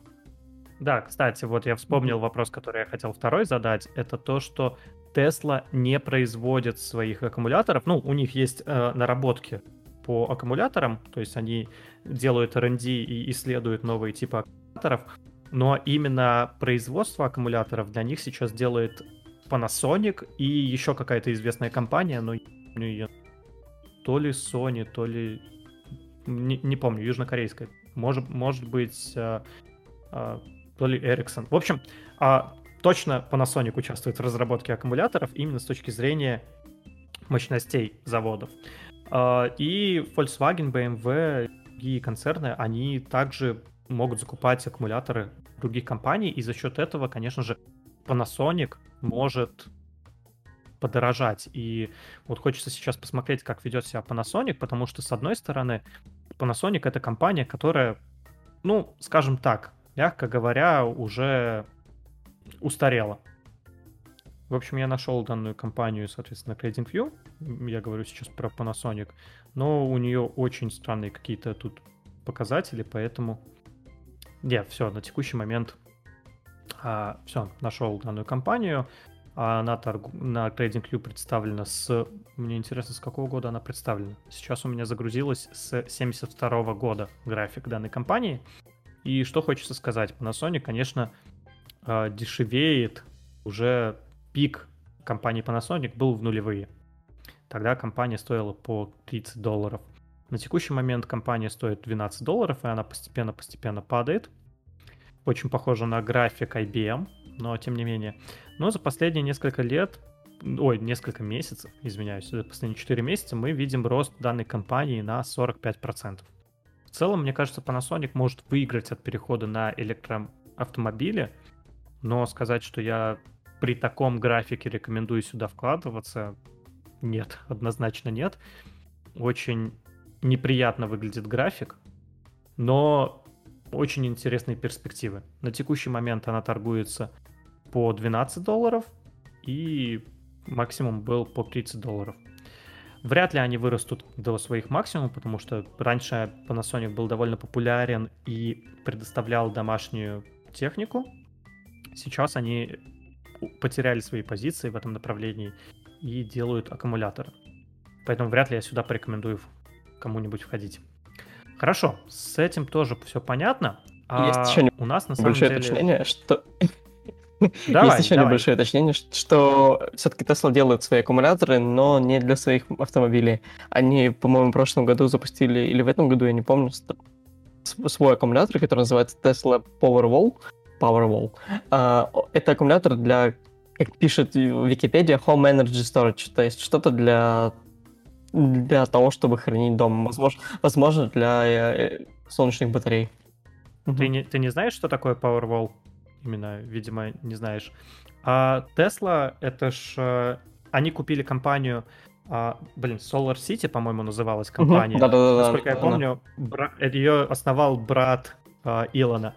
И сейчас разделение, оно занимается тем, что э, предоставляет э, Powerwall для большой, э, небольшую стеночку, обычно она там к стене прибавляет, прибивается, и дома э, ставишь на крышу солнечные панели. И днем у тебя накапливается энергия, ты можешь ей пользоваться, накапливать в аккумуляторах, а ночью она, наоборот, а, используется там для всяких приборов и всего подобного. Таким образом, Tesla также покрывает э, рынок энергетики. Когда у нас дома становятся автономными, им к ним уже не обязательно подсоединять к общей электросети, как это делается сейчас. Сейчас, как правило, просто берется общая электросеть, и к ней подсоединяются дома. То же самое происходит с а, водой, берется общая так сказать, труба, и к ней подсоединяется каждый отдельный дом. Э, с интернетом, как бы тоже интернет берется общая какая-то труба, а от нее уже, ну, труба, имеется в виду кабели, а от него уже отделяются кабели более слабые, то есть обычно через оптоволокно идет э, к дому, а дальше в каждую квартиру идет уже витая пара. Угу, и понятно. Powerwall это такое одно из подразделений Tesla Tesla, Tesla Energy, которая в целом позволяет вот эту новую экономику также делать. Потому что если у тебя избыток электричества, ты его также можешь отдавать в сеть и зарабатывать на этом какие-то небольшие, но все-таки деньги. А многие из тех, кто уже воспользовались Powerwall, есть как положительные отзывы, так и отрицательные. Из положительных отзывов то, что действительно начи- начали экономить деньги. То есть это выходит дешевле, а, чем пользоваться общей электросетью. Да, а, она изначально стоит дороже, то есть тебе надо вкинуться какие-то деньги, там, по-моему, то ли 3000 долларов стоит, но потом ежемесячно тебе, по сути, ничего не надо платить, и ты просто пользуешься этой установкой. А, это из хороших новостей, и из плохих это то, что ее надо обслуживать, то есть надо чистить панели на крыше, солнечные панели, если таковые вот имеются. А, либо это не панели, там они сделали новую такую эм, черепицу, которая тоже умеет генерировать электричество от солнца. Также, если у нас Powerwall это у нас аккумуляторы, там также используются, если что, аккумуляторы от Panasonic. То есть, насколько я знаю, они не делают аккумуляторы.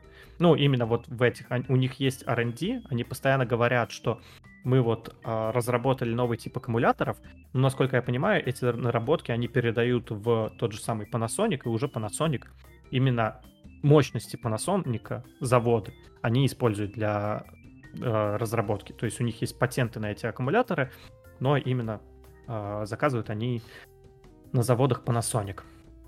То есть вот как-то так. Кстати говоря, опять же, Tesla Energy — это серьезный довольно-таки конкурент с э, компанией Solar Edge, которая также занимается вот экосистемой для домов. То есть у них есть софт и солнечные панели, которые вырабатывают электричество. То есть это примерно то же самое. Но у Tesla Energy есть еще вот крупные, очень крупные заказы, например, от Австралии. То есть в Австралии они за месяц строили э, систему, которая основана на батареях, опять же, обычных, которая накапливает энергию и когда есть перебои, она ее дает.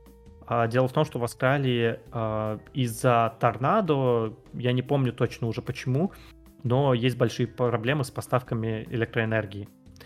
Вообще сейчас вопрос энергетики довольно остро стоит. Опять же, я думаю, мы в следующем выпуске разберем с точки зрения зеленой энергии.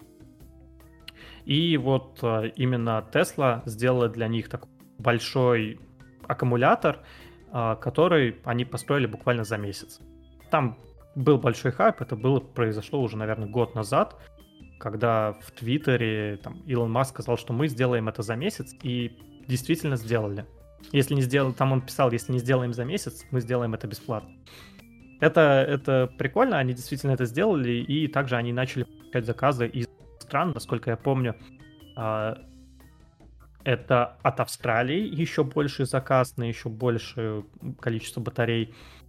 И мне почему-то кажется, что Англия, но звучит на самом деле очень стрёмно. В Англии солнца там нету. А, но почему-то мне кажется, что Англия там была тоже задействована, но окей. Хорошо. На самом деле, давайте перейдем к темам слушателей. Я их специально отложил на следок. И у нас есть несколько вопросов от слушателей. Напомню, что вы можете добавить свою тему у нас в Телеграме. Мы каждый раз, как только выкладываем новый выпуск, мы также начинаем собирать темы для следующего выпуска. И вот сегодня у нас э, тема слушателей. Вот первая из тем это э, рынок электрокаров. Китай на рынке электрокаров э, NASDAQ. То есть есть такие компании, как NIO, XPEC, Li Auto. Возможен ли обвал Tesla из-за данных компаний? Давайте ответим, ответим вначале на этот вопрос. Тут есть продолжение вопроса, но чуть попозже. На самом деле, опять же, мы уже только что разговаривали на тему того, что Volkswagen, BMW, там, Mercedes начали завоевывать как раз-таки рынок электрокаров в Европе и уже обгоняют Теслу. В целом, э, данные машины, я не думаю, что они способны действительно обогнать Теслу. А мне это чем-то напоминает, опять же, рынок смартфонов. А давайте разберем, посмотрим на него поподробнее. У нас есть Apple как законодатель моды. Давайте вспомним, откуда он. Он из Калифорнии. Если быть конкретно Купертино, но сейчас мы говорим про Калифорнию. То есть это центр, откуда рождаются вот технологии. Окей, а с Tesla точно так же. Появилась Tesla, она захайпилась, и начали появляться ее конкуренты. А у iPhone тоже появилось очень много китайцев, которые пытаются копировать успех айфонов, но получается у них или нет, хороший вопрос. Я думаю, в данном контексте именно очень помогает Tesla то, что это компания из США. Потому что в эту компанию вливается довольно много денег из-за того, что она находится именно на территории США. И это дает действительно огромный boost именно компании Tesla по сравнению с другими компаниями.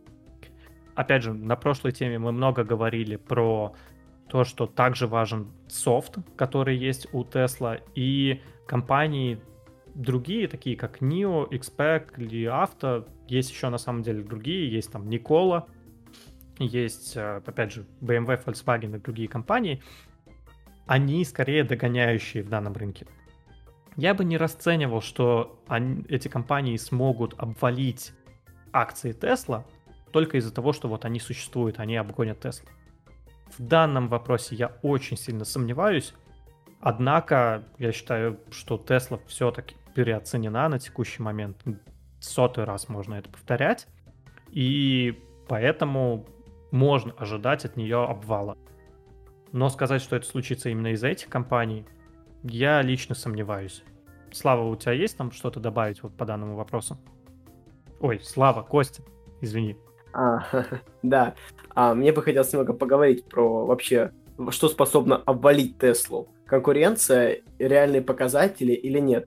А тут бы мне хотелось привести немного такую интересную аналогию а, с видеосервисами. Допустим, есть как, э, Skype, который входит э, в состав Microsoft и торгуется на бирже. Почему у него не было такого взлета, когда все, ну, такого сильного взлета, как у Zoom, когда все переходили на э, удаленку, и, соответственно, повышался спрос на, на видеосервисы. Не, неужто настолько Zoom лучше, чем Skype, Discord или что-то другое? Тут вопрос веры и ликвидности на рынке.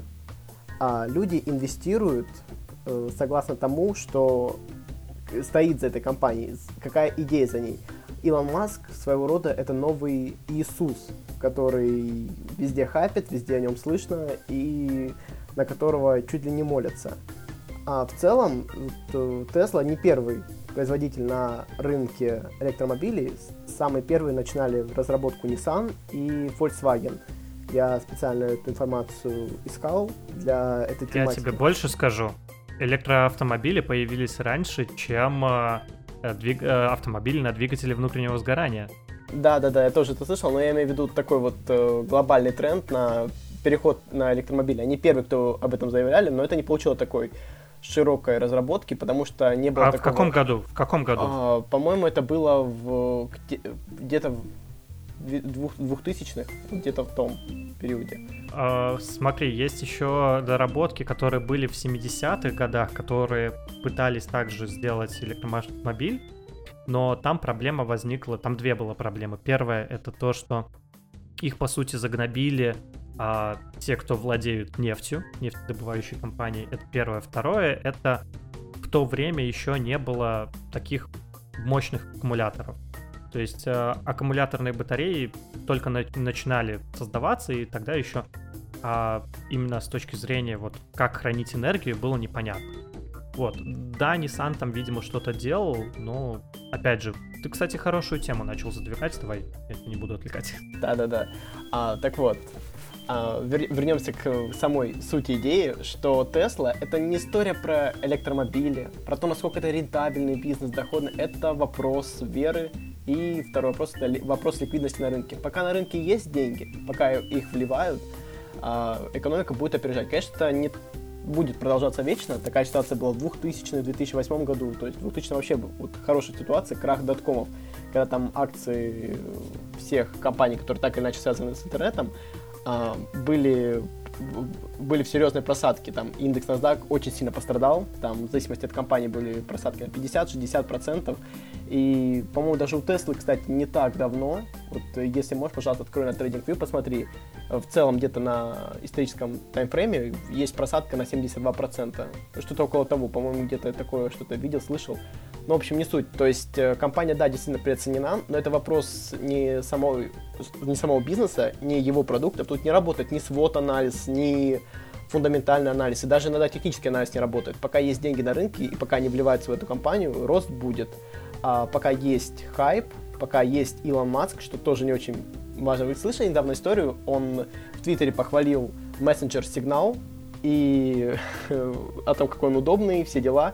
Э, там какие-то у него, по-моему, сквозное шифрование, что-то наподобие Телеграма, а точно сейчас не помню. Но суть в том, что люди побежали скупа искать эту компанию и скупили не ту компанию, которая тоже называется Сигнал, на, но имеет листинг на бирже, но занимается совершенно другим. Ее акции взлетели на 1100% в моменте за счет того, что при, пришло огромное количество денег. То есть примерно так работает слово Илона Маска. Когда он один, однажды уже заявлял о том, что там, мне кажется, акции Tesla немного дороговаты, они упали, он выкупил их. Вот так примерно происходит. Я думаю, что именно это и будет двигать. Конкуренция здесь, фундаментальный анализ не работает. На, на мой субъективный взгляд. Ну да, с этим я, кстати говоря, полностью согласен. А, смотри, я не нашел падение Tesla на 70%. Ну вот, можно сказать, что в марте, да, вот когда точнее, скажем так, с февраля там были пики, от самого-самого пика до самого-самого дна было падение на 62%, ну даже 63%. Вот, но это не прямое падение, то есть там, так сказать, был пик, потом небольшой откат. В общем, а, это было мартовское падение, и тут неудивительно, что действительно мы упали. А, да, действительно, я с тобой согласен, что, опять же, а, Илон Маск, как бы такой визионер и действительно э, примерно точно так же, как Apple э, двигает сейчас вот индустрию, также и Tesla двигает индустрию. И пока что нету предпосылок к тому, что Tesla потеряет лидирующие позиции на рынке электромобилей.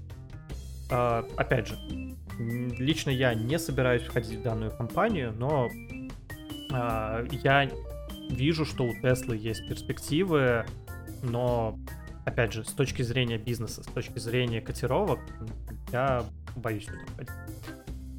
Что ж, а, также а, есть продолжение данного вопроса. А, возможно ли Apple Теслы? А, а также не вытеслит ли водородное топливо всех их из рынка? Насколько недооценены или переоценены акции Black Power, занимающихся водородным топливом?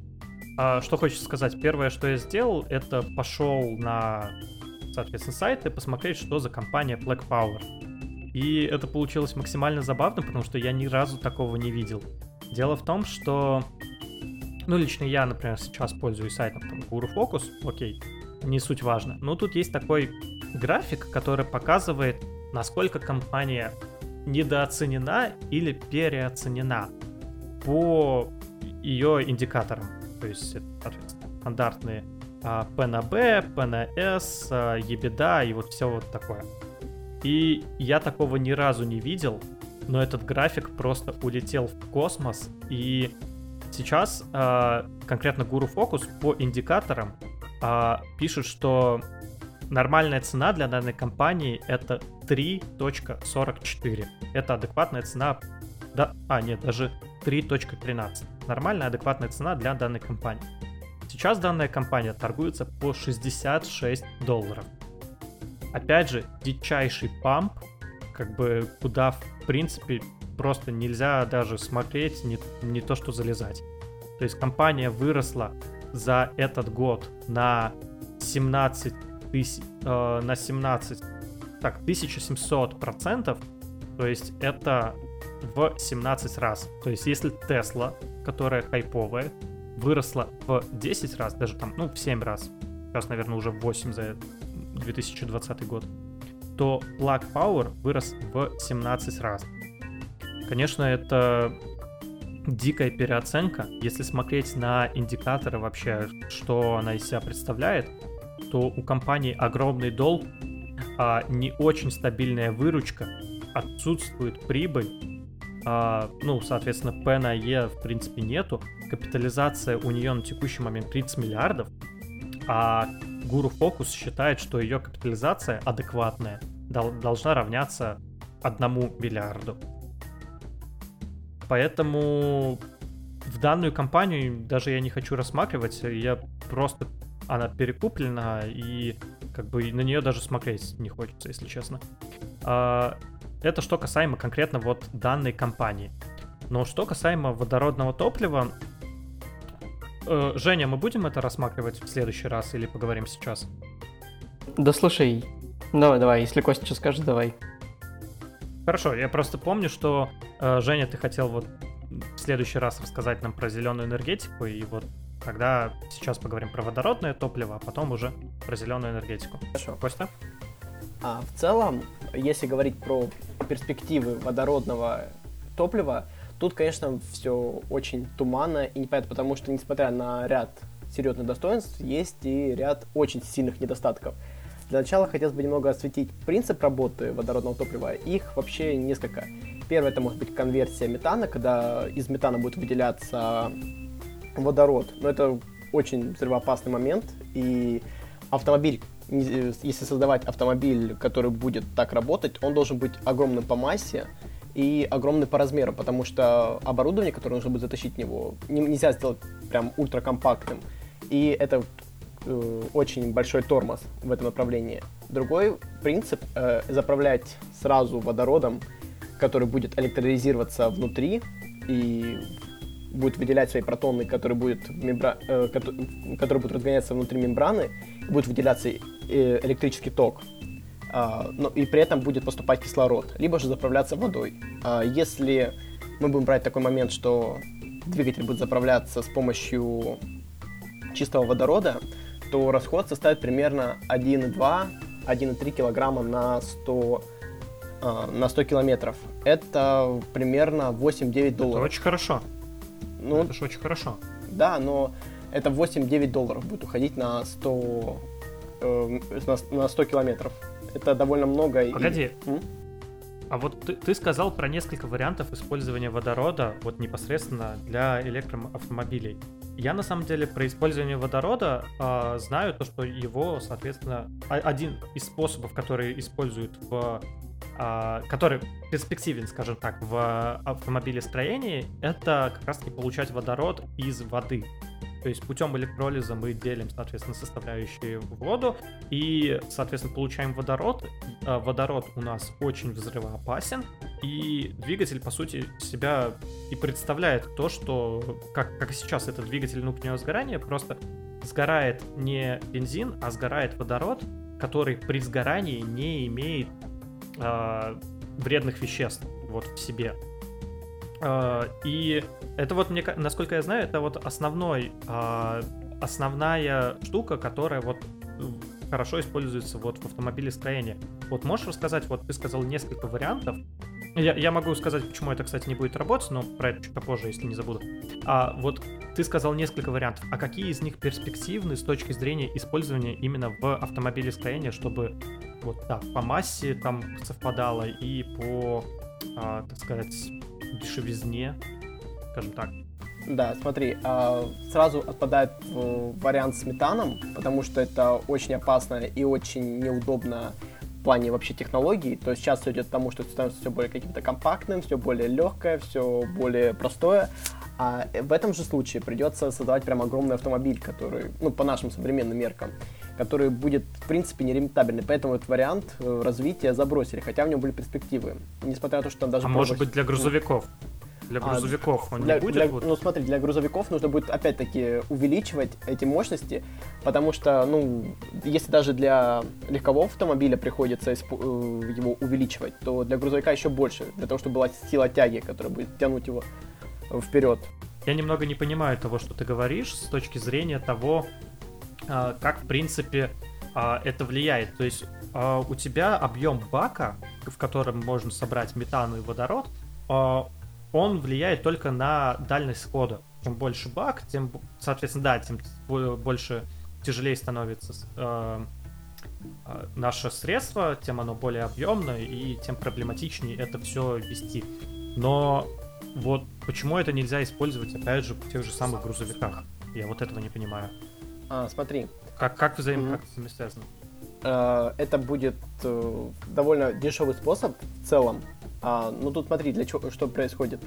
А, во-первых, нужен конвертер. Во-вторых, а, должно происходить где-то сгорание. А что такое, что такое конвертер? А, ну, конвертер это такое место, которое происходит а, изменение исходного состава газа. Ну, своего рода там происходит за счет э, разгона частиц, и его изменение там, вот будет с помощью этого изменения, раскрутки центрифуги, будет выделяться этот а, сам водород. А тут нужно будет использовать, э, заправляться придется еще и кислородом, для того, чтобы э, был обмен. И еще наличие, наличие катализатора, э, сам природный газ будет разогреваться, должна происходить его своего рода э, ну, пиролиз, то есть разложение с помощью температуры. И вот это все, э, то есть получается тут должна быть э, сатурационная башня, где будет происходить этот пиролиз, а теплообменник, э, увлажнитель и сам этот конвертер, да, и это будет очень ем э, такой большой. Да, прикольно, конечно, это сделать на уроке химии конверсию мета, э, метана, но в целом в промышленном масштабе это очень тяжело использовать, потому что природный газ придется разогревать ну, до температуры 1000 градусов. То есть ты примерно понимаешь, да? То есть это в принципе теоретически можно сделать, но вопрос зачем, когда есть двигатель внутреннего сгорания, который намного проще обходится в этом масштабе. Поэтому этот вариант, ну, немного не подходит нам. А второй вариант, можно получать водород с помощью электролиза. Но это самый простой, типа, типа когда в химии разлагается вода с помощью действия электрического тока, то есть э, вводятся катоды и аноды, и проводится электрический ток, он подается на анод, э, оба они погружены в воду, внутри, между ними находится мембрана, которая собирает протоны их разгоняет, и своего рода вырабатывает больше энергии. То есть э, этот примерно действие происходит э, за счет поступления электрической энергии извне. То есть электрическая энергия как разгоняет генератор, типа того, вот что-то вот в этом роде. Вот. Этот вариант, конечно, подходит ну, в точ- точки зрения дешевизны, это намного проще, чем конвертировать металл и в целом. Но а, сам факт того, что, опять-таки, а, это тоже довольно сложно, ну, потому что это тоже довольно емкий процесс, и он опасен для жизни. То есть э, тут опять-таки нужен будет и либо же использовать кислород и водород, либо же заправлять водой. И в случае электролиза может произойти внутреннее сгорание, либо же, если заправляться кислородом извне, то может произойти взрыв, потому что кислород довольно взрывоопасный газ. Он когда соединяется с кислородом, происходит мгновенно взрыв. Ну, то есть и там образуются стенки воды. О, ой, Погоди, да. насколько да, насколько я знаю, тут немножко другая проблема. Э, опять же, вот, возможно, ты меня поправишь. А первая проблема, что для электролиза изначально требуется энергия. Эту энергию надо откуда-то брать. То есть это внешний источник. Да, и проблема в том, что во время электролиза у нас действительно выделяется водород, который мы можем использовать для того, чтобы произвести какой-то взрыв, да, и также разогнать вал, э, то есть наш двигатель. Но, опять же, вот э, нужно, скажем так, затрачивается больше энергии, чем мы получаем от взрыва. То есть электролиз это очень долгий и очень медленный процесс, и там требуется большая мощность, а, чтобы, в принципе, э, электролиз начал, так сказать, выделять и делить воду на а, кислород и водород. И в данном случае, когда вот а, мы с помощью электролиза поделили на кислород и водород, выделяется не такое большое количество. Поэтому нам требуется закатить энергии больше, нежели э, мы получим от самого взрыва этих веществ. Вот это, насколько я знаю, поэтому данная технология также не используется в электромобилях. Ну, ой, электромобилях, я сказанул, в автомобилестроении. Сейчас еще я хотел поговорить о некоторых недостатках. А, смотри, а, ты вообще сказал верную мысль. Я слышал такую же статистику и про солнечные батареи. То есть, типа, там на э, промышленное производство солнечной батареи затрачивается больше энергии, чем она производит за всю свою жизнь. Я не знаю, насколько это правда. Я, честно говоря, там не выглублялся в какой-то вот действительно стоящий анализ. А, но, тем не менее, если опустим этот момент, то, во-первых, водород тяжело транспортировать, ну, именно в таких вот промышленных масштабах. То есть, э, если заправлять его, он легче воздуха, это один момент. А второй момент, он очень взрывоопасен. Его можно, конечно, там сначала в смесях, а потом где-то на специальных станциях, то есть заправочных, э, вытеснять его с помощью из воды, тоже электролизом, и собирать его. Но это опять-таки тоже довольно опасно. А водой, ну, уже было обговорено по каким причинам. То есть э, э, это, это тоже взрывоопасный момент, и момент с, с внутренним, с коротким замыканием очень актуален остается в таком автомобиле. Плюс... Я, кстати говоря, про это вот не знаю, что там может короткое замыкание произойти. Вот при электролизе воды я не знал вообще, что взрыв возможен, если честно. Это вроде довольно безопасное. То есть, если даже в школе это делают, какой там взрыв может быть? У нас в школе был подобный эксперимент. Ну смотри, вот при вытеснении водорода, водород, он очень легкий, и он может собираться где-то вверх, там, то есть если будет какая-то небольшая протечка трубы какой-нибудь, да, и он может собираться вверху, и произойдет просто взрыв, и это как бы очень плачевно, то есть именно этот момент. То, любое топливо, в принципе, взрывоопасно, точно так же там бензин поднеси, там, и любая искра тоже взорвется. Но, в принципе, я думаю, что с этим уже научили боро- научились бороться.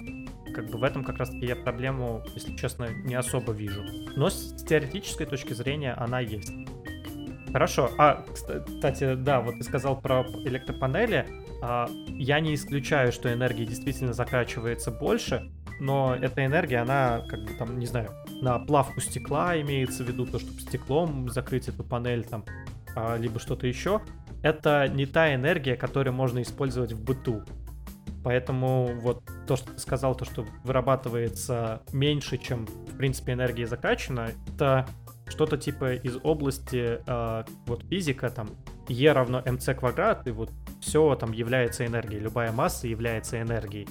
И вот тут то же самое, там та энергия, которая вот закачивается на производство, возможно, она действительно больше, но ее нельзя использовать. Плюс не забываем про логистику, энергию нужно не просто получить, ее нужно доставить до конечного потребителя. Поэтому, опять же, электропанели, они выгодны с тем, что мы получаем энергию сразу на месте, где мы эту энергию используем. Это касаемо, да, другой темы. Давай вот вернемся к водороду. Что это? Вот смотри, опять-таки, тут мы сейчас сталкиваемся примерно с той же проблемой, что из конверсии метана большой вес транспорта. А, работа электродвигателя на водородном топливе требует водородные преобразователи тока и аккумуляторные батареи. Ну, то есть, как ты рассказывал, да, опять-таки про эту проблему, вот, они будут весить немало для того, чтобы обеспечить такой автомобиль. А также вот они обладают внушительными габаритами. То есть, опять-таки, это не рентабельно с этой точки зрения. Ну, взрывоопасность, принципе, тоже никуда не ходит. Но на самом деле, в данный момент Toyota, Ford, Honda, Hyundai, Daimler и General Motors проводят э, исследования в этой области и изучают перспективы э, автотранспорта на водородном топливе. И справедливости ради, э, крупные то есть машины, паровозы, ой, господи, а, поезда Германии заменили уже 4000 а, тех, которые работают на сгорании вот такого классического топлива. Вот. Э, то есть в таких масштабах он используется. По крайней мере, в Германии точно. Э, железнодорожный транспорт. Мне хочется сказать, что вот э, по поводу еще водородного топлива, то что с одной стороны это действительно безопасно, это действительно там не загружает окружающую атмосферу, потому что после взрыва у нас появляется остается только вода H2O, которая без вред для окружающего мира. А, но ситуация такая, что бензин он, э, ну, он, понятное дело, вреден, он, понятное дело, что это уже при взрыве образуется там, сажа, которая вот оседает в легких и вот на растениях, которые не могут дальше дышать. Это все понятно. Но дело в том, что в бензин, чем отличается, допустим, 95-й бензин от 92-го, либо от 98-го, а отличается октановым числом. А если по-простому, очень по-простому, меня, возможно, тапками закидают, но в бензин добавляют, как бы это сказать, маленькие-маленькие, даже незаметные глазу шарики из металла, которые настолько маленькие, что их даже, ну, действительно глазу не видно. И за счет этого взрыв, который происходит в двигателе, он становится мощнее. То есть, например, есть еще вот там граната, да, а есть осколочная граната. Это когда в гранате вот в центре кто-то взрывается, а по краям у нас осколки, которые просто э, начинают быстро-быстро разлетаться в разные стороны, и за счет этого наносят намного больший урон. Это касаемо, конечно, там гранат, да, а с точки зрения двигателей, вот чем больше вот этих шариков металла, да, вот, который октановое число, чем оно больше, тем э, при взрыве э, мощнее сам взрыв. И, соответственно, из-за этого вот эти вот мелкие частички э, металла, они также остаются вредные. Они, ну, точнее, они также остаются вот в легких, там, опять же, на растениях, где угодно. И при взрыве а, водорода он не очень мощный. То есть реально водород, понятное дело, взрывается, но взрыв там, в принципе, а, не очень мощный, там просто горение больше происходит. И опять же придется как-то усиливать этот взрыв, возможно, опять же, за счет, вот, допустим, вот этих вот маленьких кусочков металла. А, и все равно это будет также вредно. Поэтому сказать, что это полностью замена там зеленая энергетика, опять же, нет. То же самое касаемо электромобилей. То есть э, на производство и хранение аккумуляторов литионных это довольно вредный процесс. То есть эти аккумуляторы надо где-то хранить, утилизировать, а это отдельная вообще история. Но, опять же, э, скажем так, если появятся какие-то наработки по водородным двигателям, компания Tesla, чем хорош фондовый рынок, она не исчезнет за минуту мы обязательно расскажем, что появились вот такие-то наработки, и вот это может так-то отразиться на какой-то компании. Поэтому не забывайте слушать наш подкаст. Хорошо. Ну, с водородным топливом более-менее разобрались, пока что ничего не угрожает, наработки ведутся, но с точки зрения применимости пока что это не особо применим. Давайте пойдем к следующей теме, на самом деле уже довольно длительный выпуск получился. А, какие лучшие площадки для торгов акциями? Просто, да, это и был вопрос. Какие лучшие площадки для торгов акциями? Насколько выгодно торговать через Тинькофф Инвестиции, которые очень сильно разрекламировались? Есть ли на российском рынке аналоги Revolut и Robinhood? Когда можно заплатить за подписку и иметь возможность торговать без комиссии, то есть 0%. Что ж, э, ребят, вы вообще какими брокерами пользовались? Либо на каких брокеров смотрели? А, но из своего опыта я могу рассказать, что я пользовался Сбербанк инвестором одно время. Это самый худший сервис, который когда-либо видел в принципе, не только в инвестициях, а вообще. Вот. А потом я пытался зарегаться в Финаме, но у меня просто банально не получилось. Я психанул и зарегался в Тинькове. А, с Финамом такая тема была, что у меня просто я не мог заполнить форму, потому что все время что-то шло на сервисе не так. И потом мне звонили из компании Финама, пытались меня опять снова зарегать, и у них тоже была ошибка, когда я заполнил свои паспортные данные. В общем, там какая-то хрень у них была с технологической точки зрения. Ну, и я просто подумал, что если они ключат на этапе регистрации, то, скорее всего, будут ключить и дальше. И плюс, соответственно, я проверил везде комиссии, плюс-минус они везде одинаковые. То есть выбирать по комиссиям я бы не стал, потому что везде плюс-минус 0,3. Ну, то есть в базе. Ну, то есть я пользуюсь Тинькофф, Тинькофф Трейдер, у меня тариф, и у меня там, соответственно, комиссия поменьше. Я, честно говоря, даже там не знаю, какая у меня комиссия. 0.3 я сегодня проверял, я тоже uh-huh. потом чуть попозже скажу. Uh-huh. Хорошо, Кость, а вот ты чем пользовался? Ох, у меня тут опыт, конечно, побогаче будет. А, ну, вообще, я начал сразу с Тинькофф брокера, но у меня для некоторых целей выделялось еще несколько счетов, планировал открыть. А, я открывал ВТБ, там ниже были комиссии, и у меня там запускался типа проект, а, как с помощью индексного инвестирования заработать на что-то, то есть как средство сохранения денег. Мне нужен был специальный отдельный счет для того, чтобы это было удобнее анализировать и проявлять там аналитику через Тинькофф или а, какую-то систему. А так, данный проект, да. данный проект, информацию про данный проект ты в своей группе выкладываешь? А, я, это, это, это было в пульсе, там типа индексное инвестирование, все дела, и там я сначала типа открывал ИИС, потом понял, что под мои цели не подходит, потому что там до трех лет а, цель на путешествие будет реализована, и пришлось его закрыть. Э, вот. Я использую ВТБ, там на самом деле комиссия намного ниже, чем 0,3, там комиссия на тариф, называется он мой онлайн, там 0,05, то есть получается это сколько, в 6, 6 раз меньше, да? Вот. И для небольших сумм, там, да, да даже если для больших вот инвестиций, когда там вкладываешь деньги, а, то это на, пом- помогает тебе сохранить их. А, еще в, в Тинькофф, кстати, в зависимости от времени и ликвидности на рынке, комиссия может немного отличаться. Там тоже такой момент есть. Вот. Но в ВТБ нужно открыть карту для того, чтобы э, переводить в банк без комиссии. Вот в чем прикол на брокерский счет. То есть комиссия взимается за перевод. И либо, либо же иметь карту банка. Мне карту банка иметь не хотелось дополнительную, и поэтому я забросил это дело. У меня были еще счета а, в брокере открытия и в брокере Альпари. В брокере открытия там для трейдинга акциями, там в основном а, российскими было там, пока курс проходил, там попросили зарегистрироваться, и там вот проходили торги, сдавались отчеты, все дела.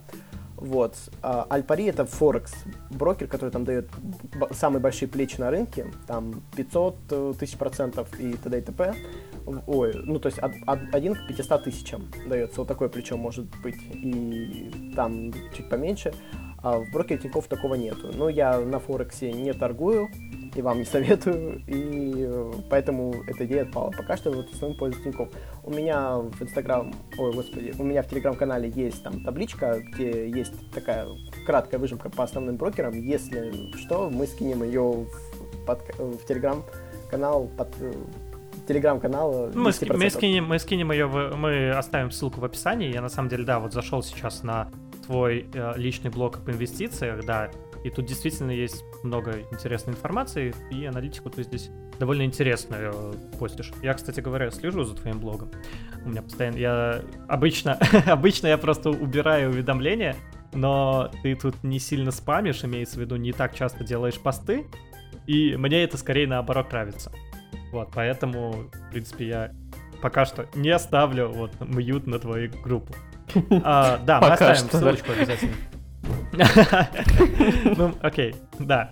А что касаемо меня, да, какие, какими площадками я пользовался? Я пользовался э, Альпари, Тинькофф Инвестиции, э, eToro, InvestBrokers э, и, наверное, все. Это не считая криптоплощадок, ну, про криптоплощадки мы сейчас разговаривать не будем. А, также я смотрел, в принципе, на открытие ВТБ, Сбербанк а, именно там больше вот устанавливал там приложение, смотрел там кто к чему. А, что хочется сказать? В принципе, если мы говорим про иностранных брокеров, таких как eToro, а, либо eToro, это лондонский брокер, английский брокер. А если мы говорим про Intel, ой, как он называется? Так, я вылетел из головы. Interactive Brokers, да, то это уже брокер в США. А по надежности Interactive Brokers, э, я вот недавно смотрел, он существует дольше всех. Он появился в 1977 году. eToro появился в 2007 году, но это вот легализованные брокеры. Что хочется про них сказать? Они намного сложнее, чем э, российский брокер. То есть просто используют там Тинькофф, э, либо Сбербанк, ВТБ. Там, чтобы зарегаться, там действительно нужно помучиться, и хороший вопрос, стоит ли оно того. А у нас действительно есть возможность просто брать и пользоваться там, тем же самым Тиньковым, ВТБ, Сбербанком, а, и тут не будет никаких проблем. А, вы просто начинаете и пользуетесь. Что касаемо комиссий, мне кажется, что в данном случае, если мы говорим про инвестирование, то комиссии не должны вас смущать, потому что мы все-таки, а, ну, имеется в виду, когда они отличаются вот там 0.3%, либо 0.03%, то когда у вас покупка и продажа э, разделены там, ну, вы инвестируете там на 5 лет вперед, то это не сильно по вам ударит. Тут важно также платить за удобство. Вот, в принципе, а комиссиями вот тоже мы платим за удобство. если говорить про Тиньков, то там есть э, два тарифа, ну даже три, но сейчас проговорим про два. Первый это инвестор с комиссией 0.3%. Он у меня, он подключен и у меня. То есть я так понимаю, что у вас тоже такой же тариф. Я знаю, что Женя сказал, что у него там 0.3%. Не-не-не, подожди, подожди. Мы тут дезинфу говорим, в трейдере не 0.3, а 0.05. А, Нет, по дефолту инвестор, у них здесь... тариф инвестор. А, да, не, не, я... у, меня, а... у меня трейдер стоит, я, я а, у тебя трейдер стоит? Да. Так погоди, ты платишь ежемесячно комиссию? Так оно там стоит там 200 рублей. Ну, ну да, потому что... 290. Ничего себе, ты жмот. А, мне жалко 290 рублей, ты чего? Так ты на комиссиях больше потратишь. 3 доллара. А, не знаю, я... Честно, я пока что не считал. Возможно, я действительно на комиссиях потрачу больше, но учитывая, что я действительно позиционирую себя как инвестор, то я купил один раз, и она лежит, бумага у меня какое-то время, и я тут не особо трачу на комиссии. То есть, да, комиссия получается у меня 0.6, имеется в виду с покупки 0.3 и с продажи 0.3. В целом, меня это на текущий момент не сильно парит, и я думаю, тут важнее э, просто брать и начинать инвестировать, а не постоянно пытаться найти место, где это можно сделать наиболее выгодно. Да, найти место, где это можно будет сделать наиболее выгодно, это нужно, нужно искать эти места, но не нужно зацикливаться об этом в самом начале. Также я не сказал про Альпари, которым я тоже пользовался. А в Альпари там на самом деле вообще получилось неприятно, потому что я туда закинул 10 тысяч и воспользовался какой-то внутренней э, функцией, там, то ли автослежения, то ли еще что-то подобное. Э, хочется сказать, что у меня эти деньги э, просто я, я бы скажу так, их просто украли, потому что в целом я не использовал плечи, и вот автослежение, оно э, работало адекватно. То есть действительно там брокерский счет в какой-то момент рос, какой-то не рос, но в какой-то момент я получил письмо о том, что ваши деньги могут там, сгореть, там что-то сделайте с ними, а я не мог их вывести оттуда. Мне платформа не давала вывести деньги. Поэтому эти деньги я так и не вывел. И потом зашел к себе на платформу э, в Альпари, смотрю, а у меня нету денег на счету. То есть, по сути, Альпари там что-то намутили, и, соответственно, деньги у меня пропали. Не сильно переживаю, потому что такие эксперименты это нормально, и в этом плане все хорошо. Что касаемо а, российских аналогов Revolut и Robinhood, там, вот, на российском рынке. А в целом а, аналогов таких, наверное, нету. То есть а, Revolut самое близкое, наверное, это Тиньков к Revolut. А, но все равно это Revolut это такой... Я бы не назвал даже банком, но это английская компания, которая работает на европейском рынке. Они в них можно переводить деньги а, между странами, там обмен валют без комиссии, а в Robinhood мы покупаем без комиссии. Но тут важно отметить, на чем все-таки зарабатывают Revolut и Robinhood. А, у них есть так называемые скрытые комиссии. А Robinhood, например, нас недавно а, американское правительство оштрафовало за то, ну, заставило выплатить компенсацию за то, что она вводила своих пользователей в заблуждение, то, что у нее были скрытые комиссии, а они про них не рассказывали своим пользователям. За это вот США я не помню, сколько штраф, он не, не очень большой был для Робин Гуда, но вот была такая история. С револютом я не помню, на чем зарабатывает они, как и с Робин Гудом. Робин Гуд, по-моему, действительно не берет комиссии, но то ли собирают аналитику пользователей и после этого пользуются ей не так, как должны. Честно, не помню. Но все равно вы платите какую-то денежку за то, что пользуетесь продуктом. Нельзя, если, знаете, есть такая фраза, если ты не платишь э, деньги за продукт, значит кто-то платит эти деньги за тебя. А, значит ты являешься товаром. Вот так она звучит.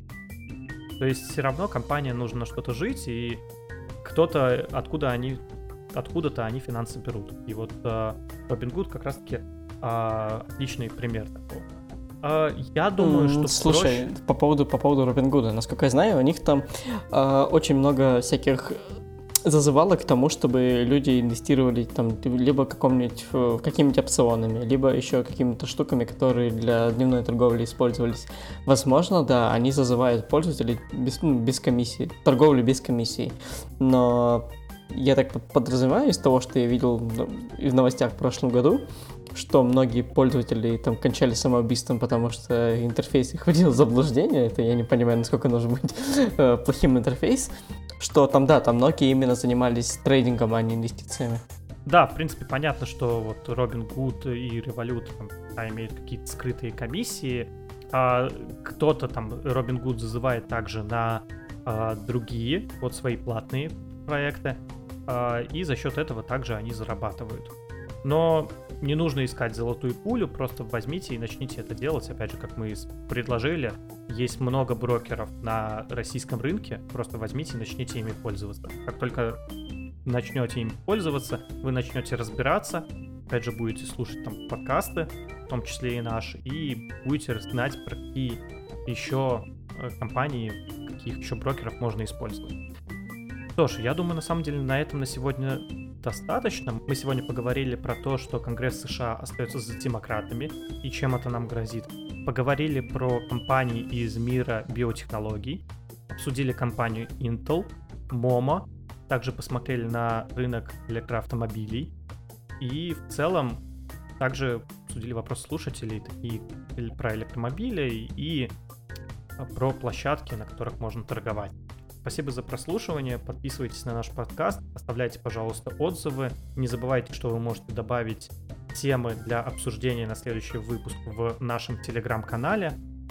Всем спасибо за прослушивание. Всем до скорых встреч. Пока-пока.